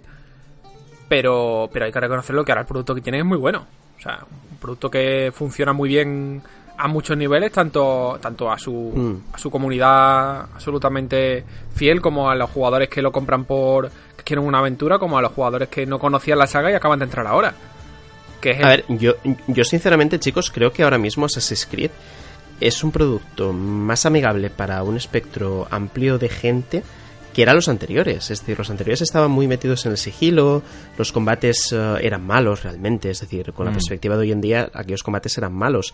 Y, eh, ya entonces vendía una, una, barbaridad. No controlo ahora las, las, las, cifras de ventas de, de, este, o sea, de estos juegos, pero desde luego, bajo mi perspectiva, sí que veo que tanto Origins como Odyssey es más disfrutable para un espectro amplio de gente que, los demás, simplemente porque al final es casi todo combate directo, hay muchísima exploración, es un juego de aventuras eh, puro y duro, ¿no? Entonces, mm, en ese sentido, Ubisoft también yo creo que ha acertado en, en, ese cambio, ¿no? Que se le exigió a, la franquicia en un momento determinado. El año pasado recuerdo que había voces, no sé si incluso las nuestras, que, que comentamos, que no había sido un cambio tan radical. Yo creo que la perspectiva del tiempo sí que nos ha, hecho ver que sí que es así, ¿no? Sobre todo por, estos matices que estoy comentando. Hmm, tan mainstream, tan mainstream, quería decir yo que incluso va a estar en Google Chrome Stream. Es el primer juego que estrena este servicio que yo, comentando ya rápido pasada, chicos, antes de cambiar de tema, no sé cómo lo veis, para quien no se haya enterado, es que Google eh, ya ha ofrecido eh, este juego en calidad 4K 60 frames por segundo en streaming a través de Google Chrome, jugable. Y siempre hemos hablado aquí de lo que es el juego en streaming de PlayStation Now y de todas esas posibilidades de jugar en la nube y de cómo siempre al final iba a haber cierto retraso, cierto letargo, cierto lag eh, que no te genera la misma consola que la misma sensación que jugar en una consola o en un ordenador. Y muy ambicioso esto, ¿no? Puede... A ver, Enrique, ¿qué teoría me decías el otro día? Que es bastante interesante que la me comentes aquí. La teoría que tengo yo con esto es que esto es una cabezonería de algún empleado de Google que tiene tiempo libre y, al que le han concedido un equipo de desarrollo para, para probar en la nube y para probar servidores y para probar tecnología. Pero a ver, yo no me veo a Google eh, metiéndose en, territorio de ocio digital a día de hoy porque ha tenido muchas oportunidades, oportunidades de hacerlo eh, anteriormente, sobre todo vía dispositivos que conectan Google Play a, al televisor. Y antes, mm. si te acuerdas, hace 10 años, 12 años se rumoreaba, oye, Google va a sacar su consola y empezaban a sonar un montón de rumores. Es que no me extraña que en algún momento la compañía coqueteara con eso a nivel interno y prototipara algún ecosistema de, hardware más de, de sobremesa para, para tele, pero no sé, yo creo que esto es más un test tecnológico. También es importante eh, conocer que Google, aunque aquí en España y a nivel europeo no está muy extendido, pero en Norteamérica está el, Google Fiber, que es la fibra óptica de, de la propia Google, que es como si fuera aquí Vodafone o cualquier otra. Hmm. Y digamos que este tipo de tecnologías lo que van a, poner en valor es el, el buen funcionamiento de un producto como ese, como el de ofrecer fibra óptica de velocidad ocena a sus usuarios. Eh, yo creo que esto va a ser una prueba. Eh, también ten en cuenta que tiene que eh, recibir el apoyo de third parties, porque aquí Google no es productora de juegos, entonces tiene que entrar Capcom y decir, oye, venga, pues lo mismo que has hecho con Assassin's Creed lo vas a hacer con Resident Evil 2 Remake. Y tiene que haber, tiene que haber demasiada atracción a nivel de compañía, en mi opinión, para que esto vaya a algún sitio. También es cierto que si alguien tiene que hacer tecnología en la nube, para lo que sea, es Google. Porque tiene el potencial suficiente. Eh, entonces, yo no le daría, yo, ojalá me equivoque, pero vamos, yo no le daría mucha coba a nivel de, futuro de usos y de continuidad, salvo que ahora te llegue alguna Sony o te llegue eh, una Microsoft o te llegue, una Microsoft no creo, pues tampoco es que se lleve muy bien, pero que te lleve, te llegue una, una compañía a hacer parte y, te, y le diga al señor Google, oiga, pues vamos a firmar un acuerdo por los próximos 10 años de, yo qué sé, por teorizar. Imagina que Nintendo eh, dice, pues estoy harto de sacar hardware eh, porque me sale caro, la próxima consola va a ser un dispositivo como la Switch, pero que va a tener pantalla 1080 y que va a correr los juegos en la nube, pero se van a ver de puta madre. Hmm. Pues que salía con Google, salvo alguna alianza de ese tipo, eh, no le veo yo mucha, más allá de la anécdota de mira cómo se puede jugar a Assassin's Creed en Chrome eh, a 1080 y a 60 frames. Habrá que ver exactamente, Enrique, eh, la cosa de cómo termina. Yo, mm, siempre que Google está detrás de algo, eh, bueno, creo que todos, ¿no? Tiemblas, estamos expectantes. Claro, sí, sí, yo sobre todo tiemblo ahora. Pero eh, sobre todo estamos expectantes. yo creo que la diferencia ahora mm, con antes, cuando decías que Google había tenido muchas oportunidades de meterse en el ocio digital, es que ahora no le hace falta introducir ningún tipo de hardware, ¿no? Con lo que realmente los costes serían bastante menores y yo creo que la difusión al final es absoluta, ¿no? Sobre todo con el monopolio que tiene ahora mismo en, en las búsquedas en, en Internet. Ah, habrá que verlo, yo creo que el tiempo dirá, ¿no? Eh, no, es, la primera vez tampoco que Google lanza un globo sonda, ¿no? Y eh, intenta ver por dónde, por dónde le puede salir la jugada y luego la cosa no termina en nada, ¿no? Habrá que ver eh, y habrá que esperar a que pase un poco de tiempo para que podamos sacar conclusiones sólidas de verdad.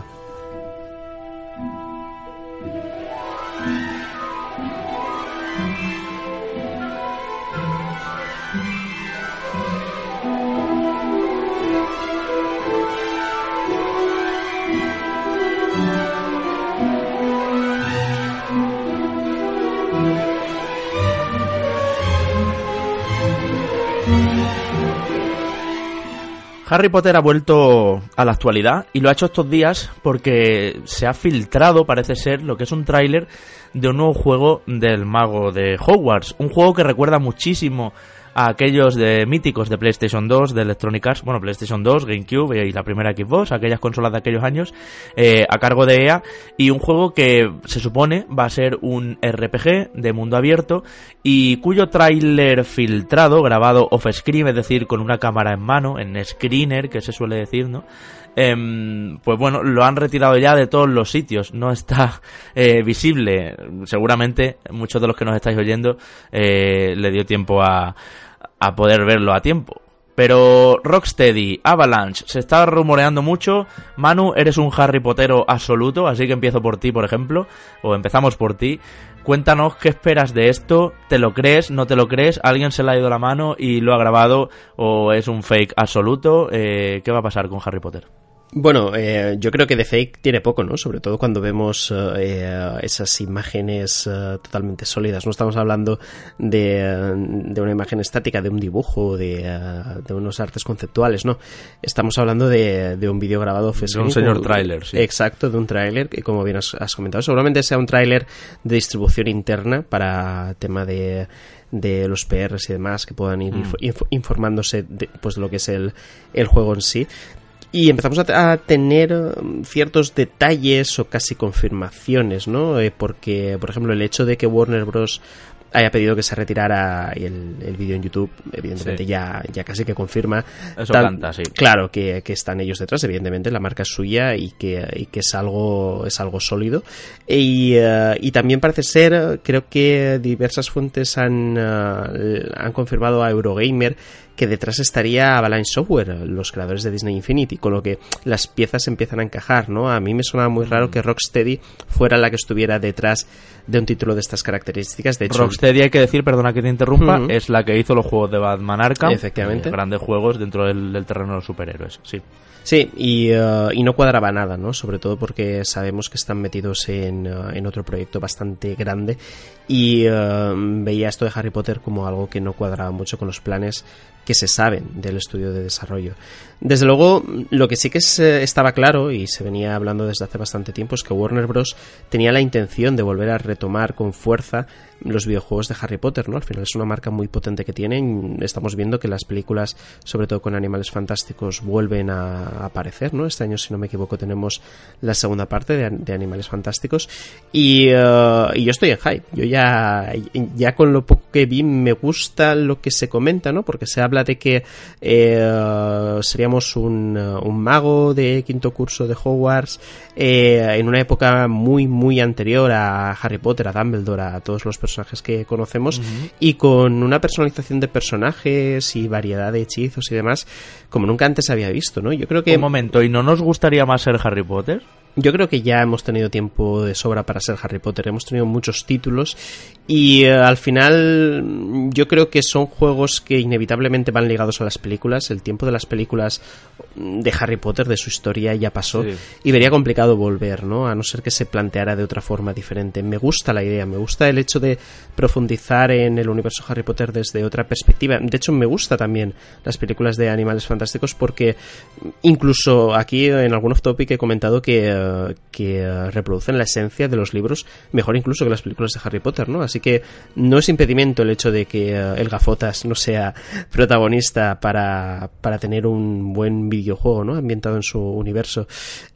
faltan por saber muchísimos detalles. Yo creo que aquí Warner Bros. falla. En general fallan las distribuidoras de videojuegos cuando se filtran esta serie de vídeos y no salen ellos al paso con un material oficial, ¿no? Porque mm, las preguntas empiezan a surgir, los comentarios de la gente empieza a aparecer. Yo, por ejemplo, puedo pensar que puede ser un proyecto de bajo presupuesto a mí a nivel técnico, pero claro, es off-screen, ¿no? A nivel técnico no me dice nada del otro mundo. Mm, Entonces, mm. justo para salir de esas habladurías, lo mejor para Warner Bros. sería presentarlo, no dar fecha de lanzamiento, porque imagino que no la van a tener, y dar así los primeros detalles y que todos conozcamos de su mano realmente eh, lo que es y no aquí estar especulando sin saber exactamente pues de qué va la cosa. Sí, Manu, pero bueno, digo por, por comentar un poquito, ya ha dicho Javi mm. que esto parte de una filtración y tú lo has apuntado de hecho, el vídeo es screen para que la gente que no lo entienda, básicamente es un señor o una señora con su móvil grabando un televisor, móvil. ¿vale? Mm, Entonces, al principio, el, a la, no haber ni confirmación oficial ni información de ningún tipo, eh, comenzó a saltar eh, que podía ser un fake, ¿vale? Pero evidentemente tú ves este vídeo y ves todo lo que hay y dices, si esto es un fake, me bajo de la vida. Porque es que no cabía ninguna posibilidad. Cuando a la persona que lo publicó en Reddit le empezaron a decir que era un fake, el propio tuvo que explicar, no recuerdo su nombre de usuario ahora, pero dijo que, el, vídeo, creo recordar que lo ha tomado de una sesión eh, de, digamos, de análisis de mercado que es habitual en, cualquier sector, pero en los videojuegos también se hace, que eh, mm. pagas a 10, 12 personas, haces un focus group y le muestras, eh, o bien le muestras productos que no se han anunciado, o que tienen que se van a anunciar, o, bien le muestras ideas de, conceptos o, por ejemplo, con Ubisoft lo hemos visto varias veces. Eh, ¿Dónde te gustaría que estuviese ambientado el nuevo Far Cry? Y te ponen. Y hemos visto la mítica encuesta que decía: en la prehistoria, en el Himalaya, en el futuro, en una ciudad con zombies, ¿sabes? Pues este, este tipo de sesiones, en, este, en esta sesión concreta, pues le mostrarían el vídeo y le darían la información concreta sobre el juego para ver qué, le, qué les parecía el concepto. Es un test de mercado y esto sale de ahí. Es decir, esta persona, en un descuido de, del quien tenía que supervisar esa sesión, saca el móvil y lo graba y lo cuelga en Reddit y es cuando ya pues, pues se produce la explosión. Ahora han empezado a salir algún que otro vídeo, algún que otro dato. Eh, también se ha hablado de que no, de que a priori no había un solo juego de Harry Potter en desarrollo, sino que había más. Entonces ahora, no sé si lo han hecho esto para jugar un poco al despiste, pero eh, no tenemos claro que, al principio parecía que era Avalanche la que estaba detrás, pero no lo está del todo claro si, si es Avalanche. Recordad que además de Rocksteady, estudio que trabaje con con Warner es Monolith, que ha hecho eh, los juegos de las sombras de Mordor. Bueno, sombras de guerra y demás. Que a mí también me cuadra mucho por la estética que tiene. Sobre todo cuando vi el orco que sale en el trailer, dije, uy, esto me, recuerda mucho a, los trabajos de Monolith. A mí me recuerda la estética a Fable. También, un poquito. Sí, sí. ¿Verdad? Es así como mm. muy de colores y de pasillos y de la varita y de... Lo que se está diciendo es que va a ser mundo abierto, ¿no? Mm, RPG de mundo abierto, sí. RPG de mundo abierto. Veremos también eso eh, ¿Qué tal? Yo con que tenga ese airecillo a los juegos de, ya os decía, de PlayStation 2 y de aquellos tiempos, eh, ahí me tendrán ya. Bueno, me gustaría eh, también que tuviera, que tuviera un punto... ¿Eh? No, no, que depende, digo, porque eh, ya sabemos que en PlayStation 2 y en, y en PlayStation 3 eh, el abanico era tan amplio, ¿no? Que habían cosas eh, buenas, pero habían cosas terribles. Yo en PlayStation 2, por, por ejemplo, el único que salvaría de la quema es aquel Harry Potter y la Cámara Secreta que he comentado alguna vez, ¿no? Que además era mm. también de mundo abierto y que desde luego era el que, el que mejor sabía transmitir la esencia de los libros y encima era súper divertido, ¿no? Entonces, mm. el hecho de que se hable que eh, será un juego de mundo abierto es algo que también incrementa mi hype, ¿no? Porque eh, el hecho de que tú puedas tener tanto Hogwarts como el Bosque Prohibido, como el resto de terrenos del, castillo a tu disposición para hacer un montón de misiones, es algo que, desde luego me alegra y, me hace tener ganas de saber mucho más al respecto. Para mí lo ideal sería que empezara en no sé, en Londres, una parte guiadita ahí, cogiendo eh, el andeo este que, atraviesa la pared y todo eso. Mm. Coges el tren y ya una vez que estés en Hogwarts, entonces, o sea, hay un prólogo de un par de horitas y una vez que estés en Hogwarts ya se abre todo y ya tienes eh, Hogwarts y alrededores eh, para hacer de recadeo un poco otra vez, ¿no? Pero sí que me gustaría, y ya cerrando un poco, que tuviera un, un punto mm, ligeramente infantil, colorista, un poquito caricaturizado Porque para que sea de imagen real, como un Assassin's Creed, eh, no lo termino de ver. Casi que Mm. preferiría mm, ese puntito un poco, un poco Fable. Mm, Yo no sabría qué decirte, en la estética no me meto. Creo además que no hay duda, ¿no? Yo creo que el vídeo ya, ya señala la estética que va a tener, que yo creo que es más pues la que tú dices, ¿no? Y la que tú quieres, Javi. Pero sí que me gustaría que tuviera al menos un tono, eh, no voy a decir adulto, porque es un término ya muy manido, pero eh, que se tomara en serio a sí mismo. Eh, sobre todo por- porque también entiendo que irá de la mano de la jugabilidad, ¿no? Si volvemos a enfocar un juego de Harry Potter eh, para niños pequeños, eh, yo creo que ahí Ya. eh, nos equivocamos. Más que nada porque aquellos niños que leyeron Harry Potter hoy en día son personas eh, ya en la treintena o superándola, ¿no? Entonces es, es importante que al final el juego pueda suponer en momentos determinados un reto, que tenga profundidad, que esos elementos RPGs estén bien trabajados, ¿no? Como hemos comentado antes en Assassin's Creed, que desde luego sea algo tan bueno que te haga o te obligue a, a- a volver al juego y ser eh, eh, insistir en ciertas misiones, en querer subir de nivel, en querer mejorar esto, lo otro, haría, haría de, de- de- de este título algo, algo realmente completo. De todas formas, aquí estamos haciendo un imaginando cómo sería eh, Sí. el título porque ya digo, desde luego no sabemos nada. Y comentaba yo antes lo de que Warner Bros. haría bien saliendo al paso, porque en el cine sí que ocurre así. En el cine muchas veces cuando se filtra un tráiler o se filtran ciertas imágenes, eh, cambian rápidamente los planes y eh, el tráiler eh, se adelanta unos días o se adelanta Sí, unos sí. meses para evitar que eh, haya toda esta habladuría, ¿no? Yo creo que en, en este sentido al videojuego todavía le falta Sí. madurez en este aspecto, ¿no? En este caso me lo creo, me creo que no, que no funcione así, aunque otras compañías lo harían. Pero Warner siempre es una compañía relativamente hermética en muchos de sus frentes. Además, viene del mundo del cine donde este tipo de filtraciones son cada vez mucho menos habituales que en el videojuego. Y recordad Mm. que cuando pasó, creo, creo recordar que en Mad Max también se le filtró en su momento, Sí. con un vídeo también Sí, sí, parecido, y se callaron como, bueno, como, como lo que, Perros. como perros, se callaron y, y ya lo presentaron en el E3. Así que es verdad que la filtración ahora viene con mucho más anticipo. eh, porque ya si se tienen que esperar a presentar el E3 se les filtrará cuatro o cinco vídeos más. Pero, pero bueno, yo creo que de momento van a mantener el, el silencio. No me gustaría escuchar porque no tenemos ningún tipo de versión oficial ni ningún tipo de. Hasta la fecha, ningún tipo de comentario de, de desarrollador informado. Eh, no me gustaría ver que en unos meses se filtre que esto está cancelado, ¿eh? Espero que no. Porque no bueno, sería la primera vez que se filtra un vídeo de un juego que tiene buena pinta y de repente dicen, oigan, que esto se canceló hace siete meses, ¿sabes? Puede ser, puede ser, puede ser otra, sí. Incluso a saber de cuándo está grabado eso, ¿eh? Porque, en fin, esto hasta- este terreno de las filtraciones lo, siempre mismo, es... eh, lo mismo al chaval que estuvo en el Focus Guru le prometieron un ticket de para comprar juegos en, en Amazon y no se lo han dado y se acabará y por eso lo ha puesto. O sea que no- A saber, a saber.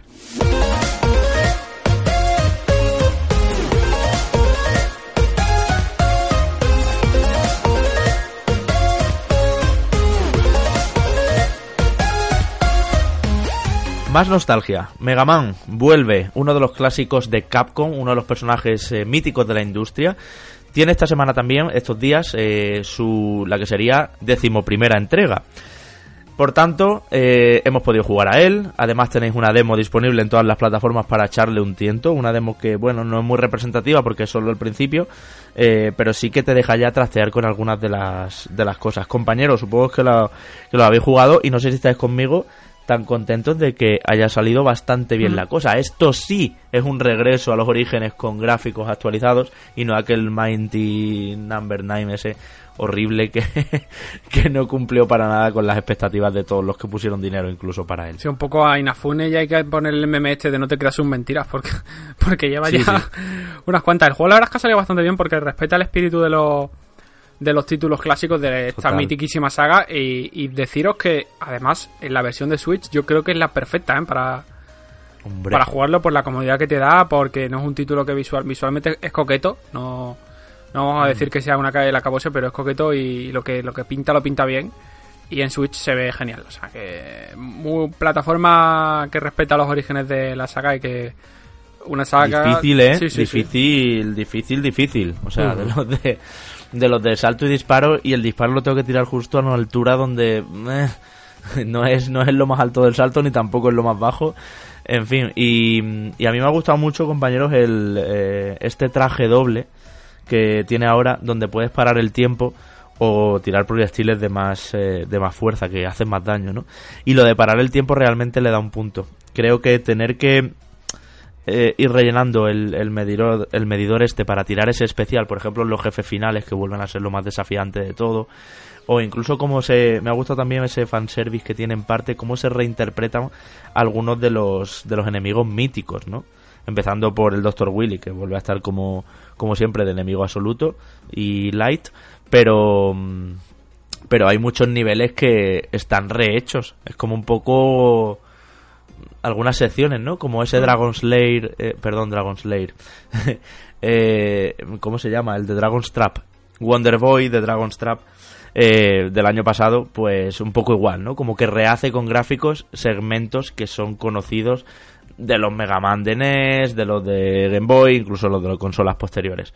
Así que en ese sentido creo que, que ha cumplido y además pues vuelve con toda la esencia, como decía Enrique, de estos 30 años, de enemigo al que mato, tipo el Eggman, el de hielo, no sé qué, eh, me quedo con su poder y así puedo ir avanzando más chetadito eh, hacia otros también con la elección de por quién quiero empezar y todo eso vuelve vuelve a estar todo y no sé, se juega muy agradable en Switch sin duda, es como decía Enrique, juego muy colorido, muy pulidito y, muy bien. A mí me ha gustado bastante y me ha sorprendido ¿eh? que Capcom lo haya hecho bien con este título. Hmm, yo creo que, la clave justamente es, es, algo que habéis dicho los dos, justamente, y es el, el, aunar de nuevo dificultad y un diseño de niveles que esté a la altura. ¿no? Yo hmm. creo que cuando hablamos de, de este tipo de, uh, de, juegos de plataforma y beatmap un poco entre comillas eh, de dos dimensiones necesitamos que estos dos elementos uh, estén juntos sobre todo porque apelan mucho al jugador uh, clásico aquel jugador que descubrió franquicias de este tipo en, su día y que para reencontrarse con ellas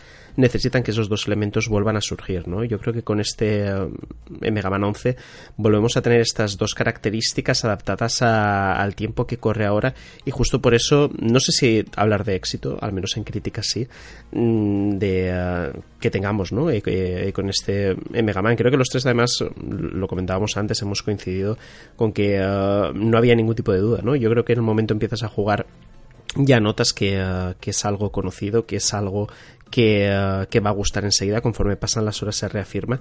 Y desde luego los toques eh, actuales que se le meten, aunque son muy leves, como el tema de los marcadores online, hace que, que ese pique que antes no tenías, ¿no? En la época en la que jugamos a, a Mega Man los tengas ahora y te den un poquito más de profundidad a la hora de, de ser recurrente en este título, ¿no? Es corto, porque creo que en en 4 o 5 horas uh, está terminado. Si eres bueno, si eres buena Mega Man, Manu, en una tarde te lo quitas.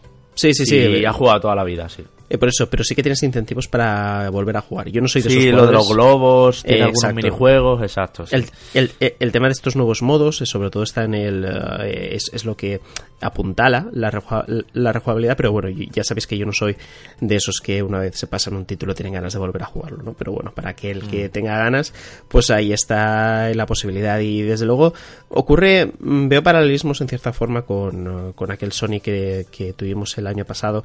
Que con Mania. Eh, efectivamente, que haciendo las cosas bien, mirando y aprendiendo del pasado, se pueden volver a hacer uh, cosas hoy en día, ¿no? Que, que sigan agradando a los jugadores. Así que a ver si otras sagas uh, con esta solera, ¿no? Pueden volver a, a resurgir. No creo que con la fuerza de antes. Yo creo que nos equivocamos muchas veces cuando mitificamos franquicias clásicas. Eh, fueron fruto de, un trabajo determinado en un contexto muy concreto.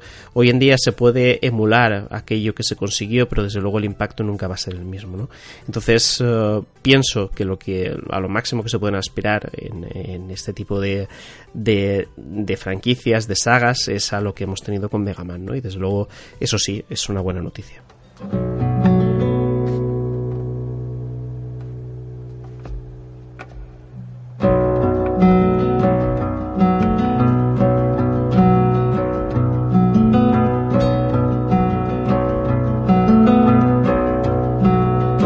nos podíamos ir de este programa sin hablar de Red Dead Redemption 2, no solo porque lo hemos sorteado y ya hemos sacado ganador sino porque ha habido más previews, más novedades, más información.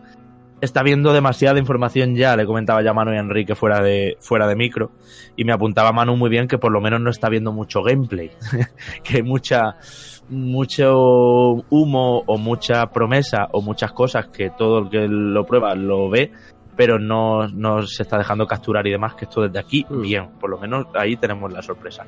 Pero bueno, hemos tenido tráiler, hemos tenido previews, como decía, hay gente ya que lleva unas cuantas horas jugadas, se dice o se ha filtrado por ahí o no sabemos si será un fake absoluto, incluso hay gente que ya lo tiene, algunos analistas supongo, o alguna persona de Rockstar eh, que ya lo tenga y lo esté jugando en su perfil de, de PlayStation 4, se ha encontrado. Pero bueno, Red Dead Redemption 2, chicos, eh, no sé si habéis podido ver que es la última hora y la que yo espero que sea ya Pues la sí. última preview antes de los análisis. Aquí tenemos nuestras diferencias, como hablamos ayer internamente. Yo creo que todavía alguna más va a quedar. Eh, faltan 20, 23 días. Bueno, 20, 23, ya no sé ni hacer las cuentas. Faltan Sí, hoy 22 estamos a cuatro días, jueves, 22. pues 22 días. 22 días para que llegue, para el Viernes Santo de, del mes de octubre, ni Halloween ni porras, el Red Dead Redemption Day. Y lo que hemos podido ver en esta preview, que de hecho los compañeros que, en este caso creo que ha sido Álvaro de, de 3D Juegos el que le ha podido encarar Sí. el diente, es Sí. 6 horas de, que en los medios internacionales ha sido igual, 6 horas del- desde el arranque del juego hasta el fin, ah, bueno, hasta el final, las 6 primeras horas de la partida, vaya, porque la, Mm. la preview anterior eh, lo soltaron a todos en, en mitad del oeste con un avanzado, perfil sí. avanzado ya, donde no podían ver un poco la dinámica inicial, la presentación de, del personaje protagonista y demás.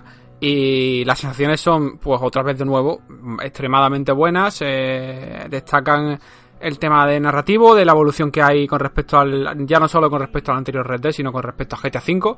Eh, Rockstar sigue siendo Rockstar a nivel de, de diálogos, de perfiles de personajes, de comentarios eh, soeces, eh, agresivos, eh, violentos y estúpidos. Pero todo con un empaque mucho más serio, mucho más. eh, eh, mucho más en el tono al que le corresponde un juego como Red Dead Redemption. Eh, todavía falta que veamos a nivel jugable. Otra cosa que se ha podido saber estos días es primero lo que hemos comentado de la cantidad de actividades adicionales que vamos a poder hacer con, sobre todo en el, en el tema animal, que ya han dicho que hay más de 2.000 especies animales diferentes en todo el juego, lo que me parece una locura. El tamaño del mapa no se ha especificado, pero ya comienza a haber alguna que otra filtración y dicen que es tremendamente grande. De hecho, hay una cosa que... Doble de GTA V, ¿no? Sí, He leído sí, por ahí. sí. Mm, Hay una que cosa es que- una. Hay una cosa que ha salido Javi en estas últimas horas antes de publicar el programa, que no sé si la deberíamos decir porque a lo mismo alguno lo considera spoiler.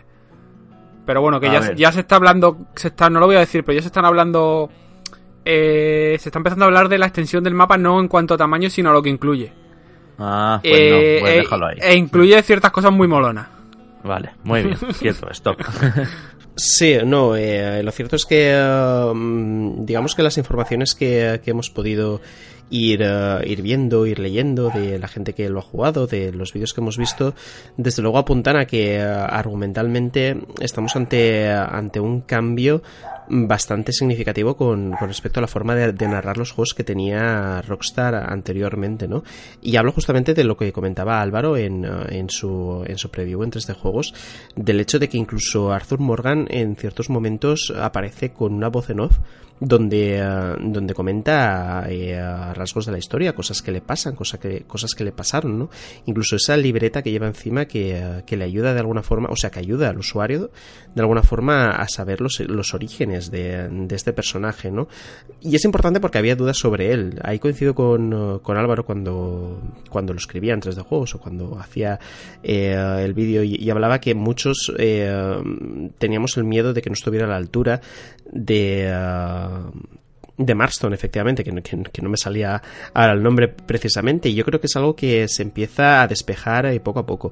A mí me da la sensación, con respecto a Red Dead Redemption, que más que un título que vaya a innovar en una característica en concreto, y, y hablamos, por ejemplo, hace unos días nosotros por línea interna, de que GTA V tenía esa característica de tener tres personajes entre los que intercambiarte en cualquier momento, ¿no? Que yo creo que eso es algo que en, en, en- en su momento nos, nos voló la cabeza, ¿no? Porque no habíamos visto algo así hasta el momento. Sí que creo que mm, va a cambiar mucho la forma de jugar en sí, ¿no? Ese mismo por los detalles eh, va a hacer que eh, ciertos automatismos que teníamos asumidos nosotros a la hora de jugar, ¿no? El hecho de entrar en una taberna y comprar, o el hecho de, cazar y coger las pieles, como pudieras hacer en Far Cry, el hecho de que todas estas acciones tengan pasos previos y pasos posteriores eh, mm, va a hacer que cambiemos un poco la concepción de cómo jugar a un videojuego de aventuras, ¿no? Y con todo esto, mm, yo creo que me recuerda o, nos recuerda, porque aquí vais a coincidir conmigo, eh, de alguna forma a Breath of the Wild, ¿no? Es posible que se inspire, no sé yo hasta qué punto, porque evidentemente el desarrollo de, Red Redemption 2 se va a remontar en muchísimos años atrás, pero vemos un patrón, ¿no? Eh, el entorno, eh, lo que es el universo del juego eh, funciona con cierta lógica y esa propia lógica es la que es la que depende la actuación de tu personaje, ¿no? Es el hecho de que tú te puedas desenvolver, en este caso, en el lejano oeste de una forma determinada, que te encuentres con unos bandidos y que tengas un abanico de opciones a la hora de, cómo resolver esa situación, o que tengas un diálogo y también tengas varias posibles respuestas y actitudes, ¿no? Ante, ante un, un hecho que antes a lo mejor pues se podía resolver simplemente pegando un tiro, ¿no? Y yo creo que eso es lo que nos va a sorprender de, de Red Dead Redemption 2. El juego dirá, una vez lo tengamos entre manos, hasta qué punto realmente esto va a ser eh, relevante, va a ser importante y, uh, y, Rockstar acierta. De momento, todo lo que veo, todo lo que leo, mm, me da seguridad al respecto de, lo que nos vamos a encontrar, pero desde luego, chicos, hasta que no lo tengamos entre manos, eh, no vamos a saber realmente lo bueno que, que, ha podido hacer Rockstar este Red Dead Redemption 2.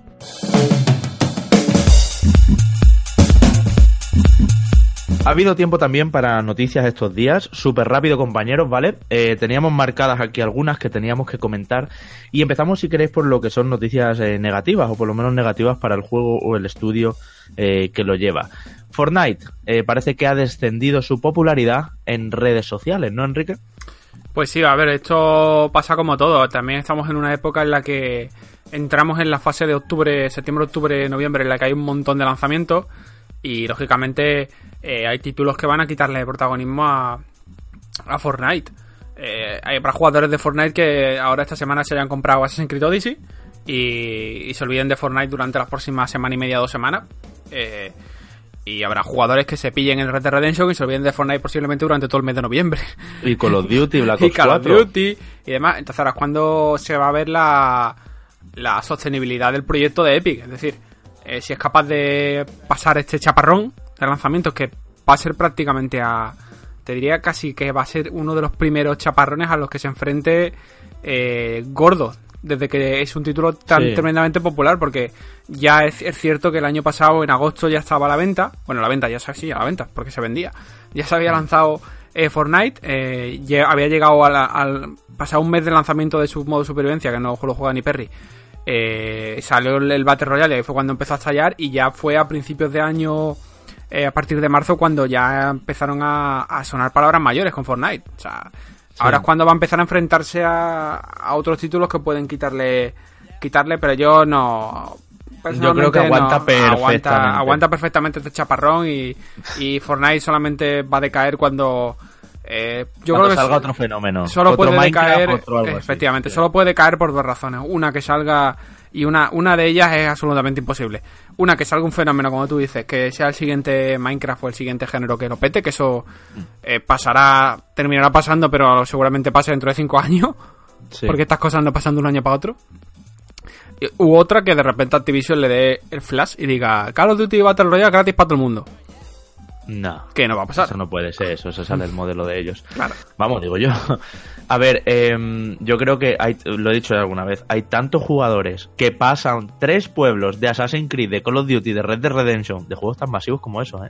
que pasan en general de los videojuegos, que no tienen ni Play, ni un ordenador medianamente potente, ni nada. Simplemente juegan a Fortnite, a Fortnite, a Fortnite. Y quiero decir, muchos niños con estos muchísimos, em, que, que eso, es, eso es lo que mantiene Fortnite vivo y ya está. Es que da igual lo que salga. Es que da igual, no sé, The Last of Us 2 es como algo que no importa a toda esa gente. Ya digo, ni Red Dead, ¿eh? Bueno, por otro lado, noticia buena en este caso, vamos a intercalar esta semana. Ubisoft quiere recuperar, dicen, eh, Prince of Persia y Splinter Cell. Sí, eh, creo que las declaraciones estas vienen de, eh, de, una entrevista en Game Informer a un ejecutivo de Ubisoft, pero desde luego las cosas no me acaba de cuadrar, ¿no? Dice que tienen ganas de volver a rescatar estas franquicias, pero que es cuestión de medios, de recursos, el hecho de que todavía no esté, que están estudiando cómo conseguir más medios, más recursos. ¿Qué quieres que os diga, chicos? Eh, Ubisoft, eh, que necesita recursos para desarrollar eh, estos títulos, realmente yo creo que es más buscar el momento determinado, la conveniencia ahora mismo, ¿no? De, de sacar estas dos franquicias otra vez a relucir. Yo creo, por mi parte, que alguno de, eh, de, los dos sí que, está, eh, sí que está en desarrollo, ya sea para esta generación o para la siguiente. Son franquicias potentes. Splinter Cell me extraña, de hecho, que no haya intentado ocupar el vacío que ha dejado Metal Gear y que va a dejar durante. para siempre. durante no. Para siempre después de la salida de Hideo Kojima. Y uh, yo, por mi parte, como fan de Prince of Persia, tengo muchas ganas de que uh, Ubisoft saque también algo al respecto, algún tráiler, alguna información, algún rumor incluso, ¿no? Que nos, uh, que nos haga ver que, uh, que, hay algo detrás, ¿no? Que, o que tienen intención de sacarlo a relucir. De momento estas excusas me parecen un poco de aquella manera y, y vamos a ver qué, qué, nos depara el próximo E3, ¿no? Que queda ahora sí. mismo muy lejos, pero desde luego será el momento de ver si estas dos franquicias, o al menos una de ellas, vuelve a resurgir. Pero es lo que tú dices, mano, que cuando se ha visto Sam Fisher en una oportunidad así. Claro, yo, yo creo que en parte por eso todos esperábamos en este pasado de 3 que se anunciara un Splinter Cell, porque uh, al final el enemigo principal o el problema que tuvo Splinter Cell para no acabar de triunfar como pudo haber triunfado, porque tenía títulos extremadamente buenos, y yo creo que coincidís conmigo en esto, es que Metal Gear era mucho Metal Gear, y, y en cuanto a sigilo era el rey, y al final tenías un Splinter Cell en, uh, en, las manos y no podías quitarte de la cabeza el hecho de que, bueno, estoy jugando la versión hacendado de, de Metal Gear, ¿no? Entonces, uh, no sé a qué espera Ubisoft, desde luego. Ellos tendrán sus previsiones uh, internas o sus estudios de mercado, desde luego, pero vaya, desde mi perspectiva, están tardando ¿eh? en sacar es, ese nuevo Splinter Cell. Por otro lado, PlayStation Experience, cancelada este año, no hay este diciembre PlayStation Experience. Enrique, lo que decía, se te cae tu teoría, ¿no? Se cae, se cae, efectivamente. Yo de verdad que dije que iba a estar Final Fantasy VII Remake en el PlayStation Experience, así que de momento, ni de momento ni de, de momento, porque ya han dicho que no hay no hay más PlayStation Experience este año. Eh, han aducido que, o bueno, se dice, dice Michael Patcher que es por una cuestión de ahorro. Que bueno, con la posición predominante que tiene Sony en esta generación, no sé yo el ahorro que necesitan, pero bueno. Yo creo que es más que una cuestión de ahorro, es un, un asunto que podríamos enlazar con la presentación de la próxima generación. Eh, porque en lugar de este PlayStation Experience, pues, pues perfectamente podríamos tener un PlayStation Meeting eh, en marzo del año que viene en el que ya empiece Sony a coquetear con el concepto de su siguiente consola. Sí, yo a ver, eh, uh, comentaba el, el gurú y, uh, futurólogo de Michael Patcher que no estaba relacionado con PlayStation 5, ¿no? Sino que, que era simplemente, pues eso que dices tú, Enrique, una medida para ahorrar posibles costes a PlayStation. Yo creo que si no está relacionado con el lanzamiento de PlayStation 5 directamente, sí que creo que estamos en un momento de la generación donde PlayStation no va a anunciar más exclusivos potentes para estos pocos años que le quedan a PlayStation 4, ¿no? Que se lo va a ahorrar todo lo que pueda tener para la siguiente generación. Creo que ya mmm, recuerdo que hace año y medio o así hablaba que, uh, que únicamente uh, Sucker Punch era el único estudio potente de PlayStation que no sabíamos en lo que estaba en, lo que estaba trabajando. Ahora sí que lo sabemos, está con Ghost of Tsushima.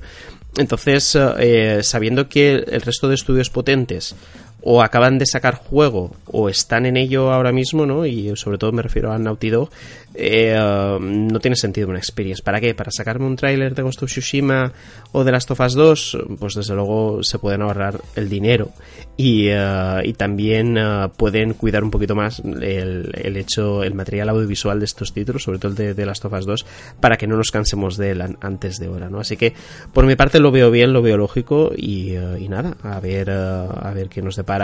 Bueno, eh, estaba pensando Death Stranding también, sería otro título mm. a, a tener en cuenta que podría aparecer en esas series, ¿no? Pero bueno, mmm, a ver cuáles son las siguientes informaciones de, de, estos títulos y desde luego a ver el E3 que nos depara si hay algún anuncio de PlayStation 5, eso lo veremos seguramente a partir de Navidad, a partir del mes de febrero, o si se intenta estirar el chicle un poquito más y apurar hasta el año que viene. Y por último, noticia buena también, Capcom quiere seguir usando la nube para Nintendo Switch. Parece ser que Resident Evil 7 eh, le ha funcionado bien. Sí, parece que Resident Evil 7, recordemos que solamente Japón, ¿vale? Que es una versión en la nube que solo está disponible para el mercado japonés y que no tiene visos de terminar llegando ya, no te digo a Norteamérica, no te digo Europa, sino tampoco a Norteamérica. Eh, a ver, la decisión no es mala porque nos va a permitir jugar con pues con otro tipo de, de contenido en la consola que no pueden moverlo. O sea, Switch no puede moverte un Assassin's Creed Odyssey, no puede moverte, salvo que le metas un montón de recortes y ya entramos en si no es la misma versión o tal. Pero bueno, gracias a la nube es posible hacer esto. Eh, Capcom puede apostar por ello, eh, tiene catálogo suficiente para apostar por ello y, a ver qué queda esto. Yo sigo diciendo que esto es una cosa que de momento de fuera de Japón no vamos a verlo salir.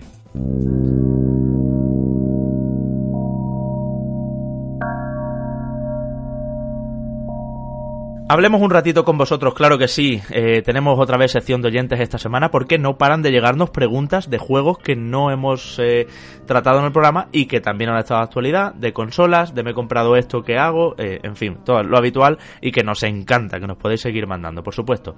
Chobi nos dice, muy buenas chicos, ¿se sabe algo del nuevo Call of Chulu? o Cthulhu, o como lo pronunciamos.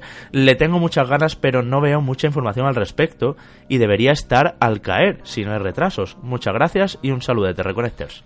Pues, uh, si no lo recuerdo mal, eh, apareció bastante información en la Gamescom. Creo que hace unos días apareció otro trail. No, mentira, apareció un gameplay. habido, Manu, un gameplay externo, o, sea, externo digo yo, extenso. Y uh, la fecha de lanzamiento es el 30 de este mes, ¿no? Mm. Corregidme si me equivoco, pero creo que sí, es el 30 de este mes en todas las plataformas, así que sí, está ahí a la vuelta de la esquina y si tienes ganas de, eh, darle caña, mm, eh, nada, a final de mes lo vas a tener. Eh, ¿Tienes RD Redemption o tienes Call of Tulu? Tengo que decir que el juego se ha ido poniendo mejor de lo que muchos esperábamos, pero a mí por lo que he leído y me ha dado la sensación, em, es un poquito barato, ¿vale? O sea, en el sentido barato de que no esperéis. Es un juego independiente, Cianide, eh, ya sabéis que tampoco es que sea. Es que ahí está. Es que cuando has dicho barato, eh, y he pensado, claro, si lo desarrollas Cyanide Studios, pues, eh, ¿cómo lo va a ser barato, no? Creo que el aspecto que tienen todos sus títulos es ese, Javi. Hmm, pues os decía, va a ser un RPG, va a ser un juego, ya lo sabemos, ¿no? Que va a tener tintes de terror y bueno, lo que, lo que se ha podido jugar, que han sido unas dos horas aproximadamente, lo que viene a confirmar es que la atmósfera va a ser agobiante, que es un juego perfectamente enfocado en el universo de Lovecraft y que, y que tiene pues todo el espíritu que se esperaría que, tuviera. Ya sabéis, eh, Boston, 1919, el protagonista va a ser Pierce, que es como una especie de investigador, que va a tener que, bueno, pues que enfrentarse a su caso eh, más eh, difícil, ¿no? La historia de Edward y todo esto. Mm, detalles jugables que se han sabido, aparte de los que ya subimos, eh, subimos en la Gamescom, pues que va a haber eh, mucha definición de personaje, en el sentido de que va a haber árboles de habilidades centrados en la elocuencia, la fuerza, medicina, psicología, misterio y ocultismo. Eh, también que todo el caso de Darkwater está lleno de NPCs que nos van a dar información adicional, va a haber que leer muchos documentos y demás, y que ha sido un juego hecho por fans absolutos de la obra de Lovecraft y que esto se nota en, en, cada esquina. Es un juego de detalles, pero no os esperéis ni un portento técnico, eh, ni un juego demasiado largo tampoco, pese a ser RPG. Eh, y al fin y al cabo tampoco os esperéis un sistema de, de batalla y cosas así eh, muy, muy determinantes. Sí que es verdad que tiene cosas muy interesantes que no suelen estar, como las decisiones, el medidor de locura para cómo el protagonista poco a poco se va oscureciendo y va siendo un poco tomado por esa demencia, ¿no? Y, bueno, pues por supuesto muchos de, la, de los iconos de toda la literatura de Lovecraft. O sea que sí, lo trataremos aquí, por supuesto. Eh, estamos ya detrás de la versión review, por supuesto. Y ya lo hablaremos más despacito. Buena pinta, pero sin, sin excesos. Más cosas, a través de Twitter, a través de arroba reconectadospod, Ramón Rey Benítez nos decía, una pregunta, ¿el Street Fighter V de PlayStation Hits, eh, cómo está al final? Está lo bastante completo, está bien. Es que no he seguido sus actualizaciones y no sé muy bien qué juego es. Por ejemplo, el Dry Club de su salida a lo que te encuentras hoy es muy diferente. Pues a ver, esto hay que mirarlo de dos prismas. El primero, que la, edición que venden esta edición de Greatest Hits es la primera que salió, ¿vale? Eh, entonces, ¿qué quiere decir esto? Pues que a nivel de contenido, de personajes y demás, trae lo mismo que salió. Es decir, no incluye ninguno de los personajes de la, de la primera, ni de la segunda, ni de la tercera eh, tanda de pase de temporada, ¿vale? Por lo cual es el juego raso. Esto, por ejemplo, el modo arcade sí que lo incluye, porque el modo arcade, bueno, el modo arcade, todo lo que fue la actualización gratuita de revisión del título que hizo Capcom, eso sí viene incluido por defecto en esta edición. Esta edición mm. vale 20 pavos. Eh, si quieres una edición más completa, eh, tienes que irte a los 30, o incluso lo puedes encontrar más barato si lo revisas un poquito, así que por 5 o 10 euros más te llevas la Arcade Edition, que esta sí que te incluye eh, más personajes y demás. No los incluye todos porque los del último pase de temporada juraría que no están incluidos, que fue el que salió después de esta edición, pero es la más completa que hay a día de hoy. recuerdo también que puedes desbloquear, técnicamente por poder puedes desbloquear todos los personajes jugando, ganando los puntitos estos que, los por los combates, los fighting, money este. Pero la edición más completa, que no es la que lo trae todo, porque como tal no hay edición que lo traiga todo ahora mismo, si no me equivoco, es la Arcade Edition. No, y desde luego hay que jugar bastante, ¿eh? Para desbloquear todos los escenarios de personajes y trajes y todo. Eh, ostras, em, son, son muchas horas, ¿eh? Rubén Canales Pereas nos dice, hola chicos, eh, una duda, en mi casa tengo una televisión de 50 pulgadas y otra de 42, Full HD, Smart TV, etc. Y tengo PlayStation 4 estándar y voy a pasar toda la generación así. Por cierto, estoy en contra de las revisiones de consolas porque soy un comprador de salida y lo veo feo. Pero bueno, eso aparte. Presupuesto en cuanto salga PlayStation 5 la compraré. ¿Creéis que necesitaré sí o sí cambiar al menos a una eh, un, televisión a uno de 4K? Es que lo digo porque no tengo pensado de momento cambiar ninguno ya que son nuevos, eh, tienen dos o tres años. O sea, lo que nos dice es si se compra una tele 4K teniendo ya una de 50 pulgadas y una PlayStation 4 estándar, y que se comprará Play 5. Yo le diría que pues no se lo compre el televisor 4K. A ver, pedazo de pantalla ya. De momento no, pero este es un debate que hemos tenido ya en muchas ocasiones y hemos analizado. Sí, el consultorio del 4K y el HDR. sí, no, y, sí, no, y, sobre todo porque eh, hemos expuesto las diferentes posibilidades en más de una ocasión. Eh, lo que nos comenta nuestro amigo, mm, en su caso, yo ahora mismo no me compraría una tele 4K, ¿no? Y desde luego no me compraría dos.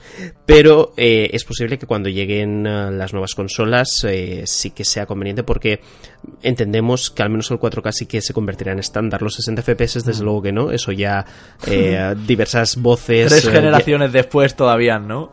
claro, no, no. Eh, yo creo que ya muchos estudios lo están diciendo, ¿no? Que ese estándar mítico, ¿no? Que, siempre se pensó que tendría PlayStation 4 y, Xbox One de 60 FPS 4K tampoco va a estar en la siguiente generación. Yo creo que el 4K sí, repito. la tasa de, de frame rate, o sea, el frame rate no y eh, en ese momento sí que es posible que sea necesario mm, tener una tele 4K, sobre todo la tele de 50 pulgadas que comenta. Yo creo que en la 42 mm, ya estaría ahí en el límite, no haría falta, pero cuanto más grande tienes eh, la tele, yo creo que eh, más necesitas, entre comillas, lo de necesitas, porque este tipo de necesidades darían también para otro debate, necesitas el 4K, ¿no? Yo creo que con una tele pequeña no pasa nada, que tengas Full HD, pero ya cuando estamos hablando de 50 pulgadas y en vistas a la siguiente generación, yo sí que recomendaría que cuando eso ocurra eh, se mire una tele 4K que esté bien y, la compre. Y en esa tele disfrute de los juegos de las nuevas consolas. Y luego también nos decían, ¿qué fecha estimáis de Last of Us parte 2? ¿Hacemos una porra? Dice, yo digo mayo de 2019. Y vosotros, un abrazo a todos. Manu, se te echó de menos el otro día. Esto es que este comentario... Eh, este comentario se refiere al día, o sea, es del programa anterior que lo he recuperado, me lo pedía Rubén Canales Perea.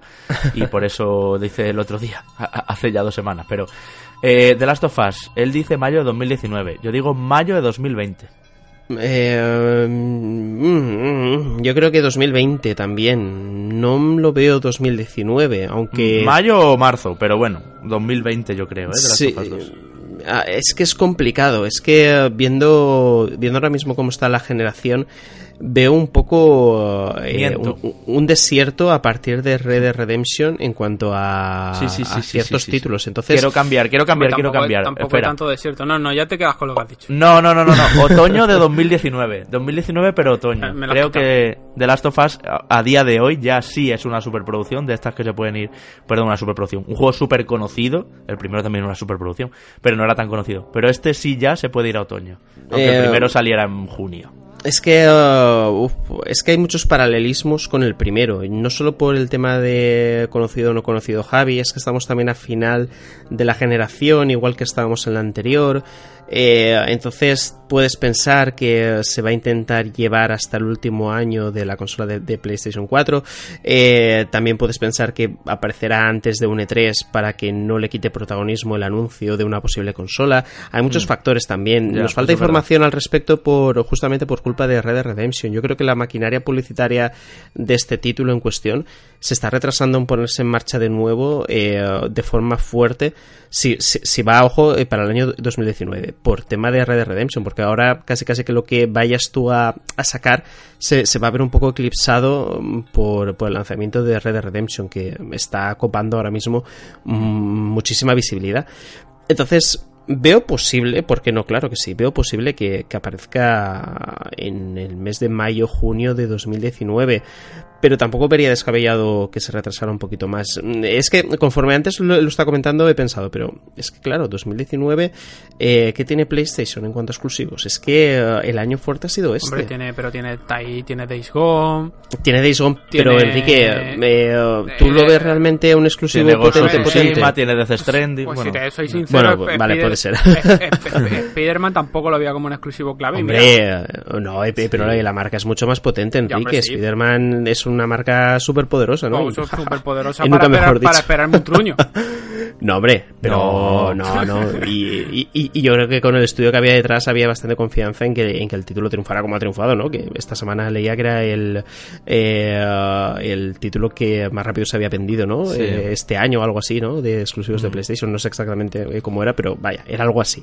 entonces, bueno, viendo lo que me has dicho, Enrique, a lo mejor reculo un poquito, ¿no? Sí que es cierto, no había caído con Death Stranding es posible. Pero Days Gone en concreto yo no lo veo un, un título que digas, Buah, esto ya va a llenar las, las ganas de, de todo el mundo de, de, un exclusivo. Yo todavía soy un poco reticente al respecto. Sí, yo. A mí Days Gone me huele a 78 o 80 de nota.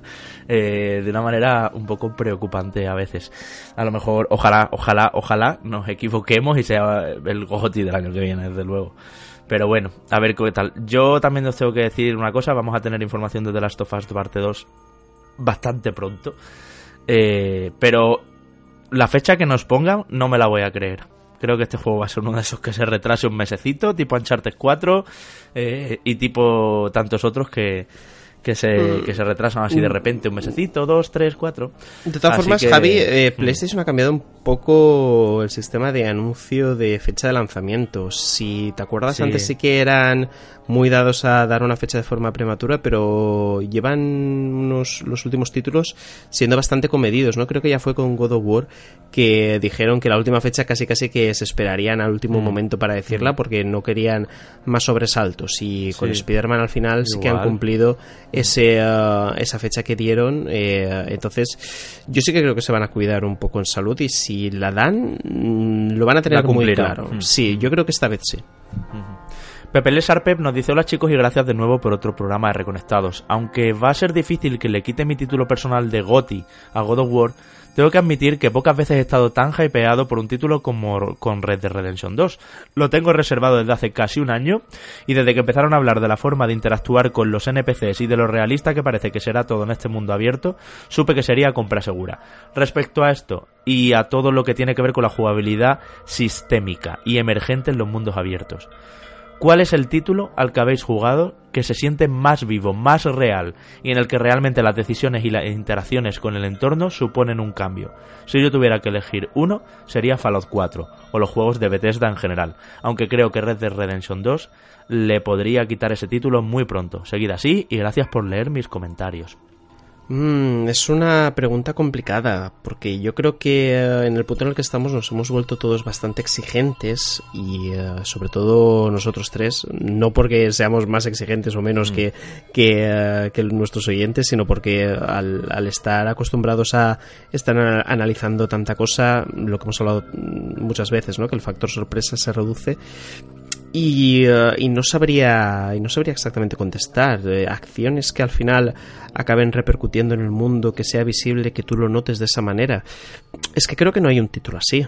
Es que creo Javi que no que los Bethesda son los que más se acercan, eh, quizá, ¿verdad? Pero al final mm. puede ser, pero al final casi casi que puedes estructurar en cuadrículas, ¿no? En ciertas cuadrículas eh, esas líneas argumentales que se cierran. Sí que es cierto que, que bueno, si te, si te cargas un NPC eh, importante en, en, juegos como Fallout 4, te cargas esa misión y desaparece. En ese sentido mm. sí que podría ser, ¿no?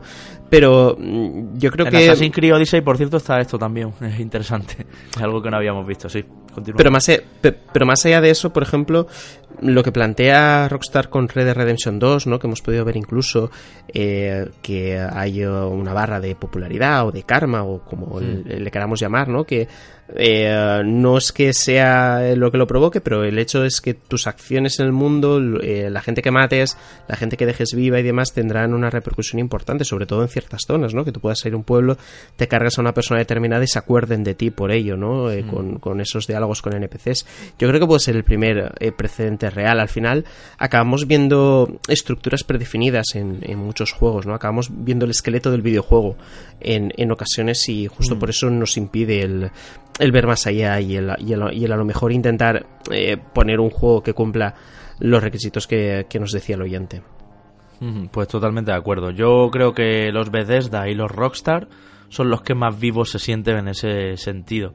Eh, porque luego hay otros juegos que tienen muy buena ambientación, pues tipo Assassin's Creed o no sé, muchos juegos de, mundo abierto, pero sí que notan los NPCs muy NPCs, o sea, no se notan naturales. Incluso en The Witcher te diría, los NPCs son muy NPCs. Y al final, aunque te maquillan un poco el estarles haciendo recados, sientes que les estás haciendo recados. Entonces te saca un poquito de, hmm. de esa atmósfera envolvente, ¿no? Ferdurán nos dice, hola chicos, os quería hacer una pregunta. Aprovechando que ahora Sony se ha lanzado con el crossplay y Fortnite, por fin, y teniendo el Red Dead Redemption 2 a la vuelta de la esquina, ¿creéis que tendremos crossplay algún día entre en este título? Si no es de lanzamiento, en un futuro cercano. Y aprovechando la pregunta, ¿qué juegos creéis que serán los siguientes en apuntarse al crossplay? Gracias y un saludo de los hermanos Durán.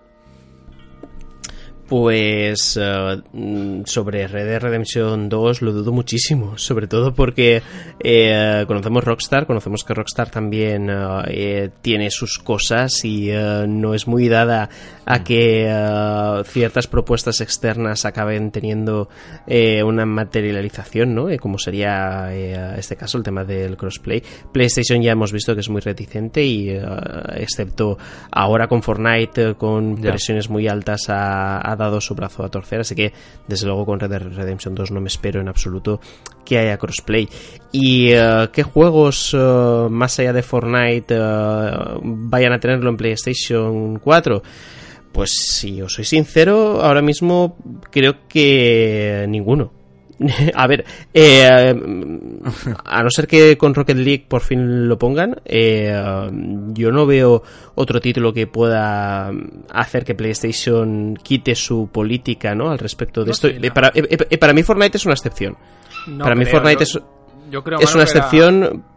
Pero Enrique, por, lo masivo que ha sido el título, yo creo que si no hubiera sido tan masivo... Digamos que esto ha abierto la puerta que yo no lo veo como una excepción, lo veo como eh, como algo que rompe la barrera que había y ahora ya digamos que la pelota la deja caer en los estudios y son ya los estudios los que tienen que tomar las decisiones. Bethesda, por ejemplo, con el Fallout 76 ya, ya ha dicho que no va a meter crossplay porque no, mm. no porque no le dé la gana, sino porque no lo tendrían preparado en su momento y seguramente el anuncio del crossplay les haya pillado a la vuelta y no van a invertir ahora recursos en, en ello. Y sí que es verdad que tú has mencionado Rocket League, que yo creo que sí que puede ser el siguiente gran título que meta crossplay, ¿eh? Por cierto, soy el único que está solo en que Fallout 76 me da igual. ¿O estáis eh, pues esperándolo ni de, como Ni de mayo, ni de noviembre, ni de nada. Eh, no. Eh, es que, a ver, mira, eh, antes cuando te hacía la pregunta, Javi, sobre Assassin's Creed, me venía a la mente el ejemplo de Fallout 3. Yo, por ejemplo, Fallout 3 es un título que me pasé un verano entero jugándolo. Mm. Eh, me lo pasé al 100%, me saqué el platino en, PlayStation 3, que tiene méritos, no por nada, sino por el tema de bugs en, esa consola en, en particular. Y luego cuando apareció, hablo de memoria, al año, dos años creo que fue, eh, Fallout New mm. Vegas. Eh, Siendo mejor, porque para mí lo es mejor, no, no tienes ganas, efectivamente. Claro, eh, porque es que, y, y, en aquel entonces, por supuesto, no me dedicaba a, esto de manera mm. profesional. de hecho, no me dedicaba a esto, era usuario. Y, eh, y eh, es un. Fallout 3 es un título que recuerdo con mucho cariño, que seguramente esté en mi top 10 de, de juegos donde mejor me lo he pasado pero no tuve ganas de, de New Vegas, no tuve ganas de volver a recorrerme el yermo, de, de, volver a enfrentarme a sanguinarios, de volver a buscar cabezones, porque había pasado muy poco tiempo, no, no, no había surgido en mí esa necesidad de, de volver a, a, Fallout, ¿no? Y, y, yo creo que con Fallout 76 es que pasa lo mismo, si ya con Fallout 4, imagínate, sí, sí, es que para mí Fallout 4 eh, cuando lo cogí tampoco me habían recuperado, no me había recuperado de, aquel palizón de Fallout 3 y ya había pasado tiempo. Pues, ¿qué quieres que te diga con Fallout Shelter? Desde luego, sería lo último a lo que jugaría ahora. 76, quieres decir. Que has dicho Shelter, sí. Sí, sí, sí. es 76. Shelter, que eh, tampoco es un título que haya jugado apenas, excepto cuando apareció. Entonces, eh, pues, no me extrañaría ¿no? que, eh, no fuéramos los únicos, sino que también mucha gente no esté muy con ganas de, de jugarlos. veremos qué pasa. Es, es un final de. Está siendo un, final de generación intenso. Sobre todo está siendo un año este muy, muy especial. Es posible que sea el mejor año de, esta generación. Em, es un momento muy complicado ¿no? para aparecer con un Fallout eh, ahora mismo Bethesda.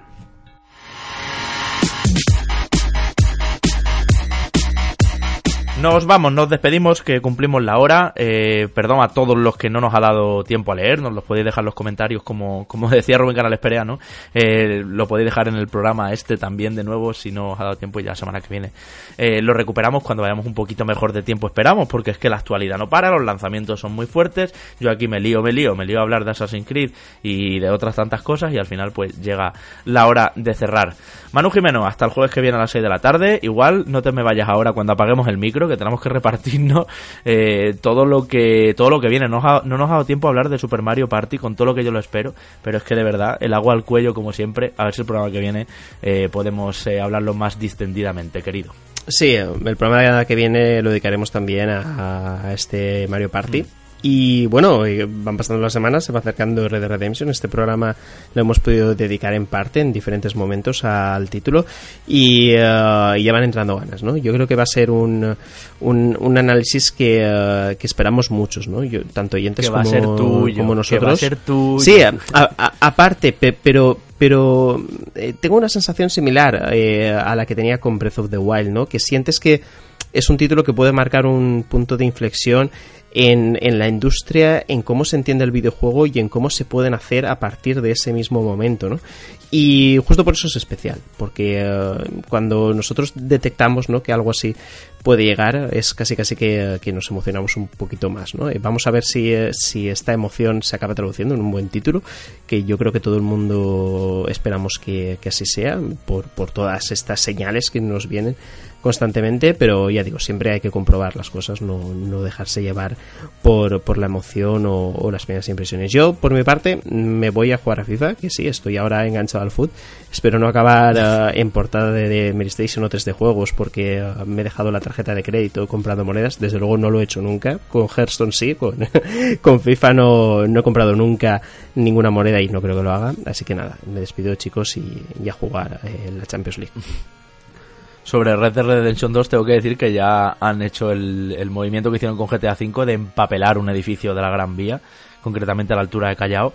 O sea que empieza el marketing más, eh, la publicidad más agresiva em, de Rockstar, eh, queriendo que vuelva a ser un, un superventas, aunque yo creo, Enrique, y ya te despido también, que los números de GTA son imposibles de igualar, ¿verdad? Sí, los números de GTA son imposibles de igualar y yo creo que Rockstar es consciente y quizás por eso está forzando un poco más la máquina a la hora de, de, ofrecer de información eh. en tanta cantidad en esta previa lanzamiento. Pero bueno, que ya la semana que viene eh, volvemos. Supongo que habrá que hacer otra mención a Red Dead Redemption porque habrá alguna cosilla nueva, pero nada, nos escuchamos la semana que viene. Vamos a estar todo el mes hablando del mismo juego, que yo ya me niego, ¿eh? Ya está el análisis, ya está bien.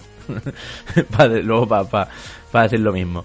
En fin, eh, hasta el jueves que viene Enrique Manu. Eh, también hasta el jueves que viene y enhorabuena a nuestros patrones ganadores que comentamos al principio del programa y a todos esos patrones VIPs que han estado dentro del sorteo de The Cells y que estarán también en otros y que tienen eh, como prestación una mención muy especial, un saludito, un abrazo desde aquí a 32 Patas, Alejandro Espisua, Carlos Beltrán, Cristian Gómez Oliver, Dani Ro, Dani, Daniel Cruzado, Elías Nieva, Fernando La Hermosa, Flop, Héctor Rojas, Igorele, Javier Vázquez, Leonardo, eh, Mazas87, Mazinger, Miguel Pérez Carasol, Neo Parker, Snake, The Trophy Slayer, Tote M y Will Arango. Un saludo a ellos, un saludo a todos, nos escuchamos el jueves que viene a las 6 de la tarde.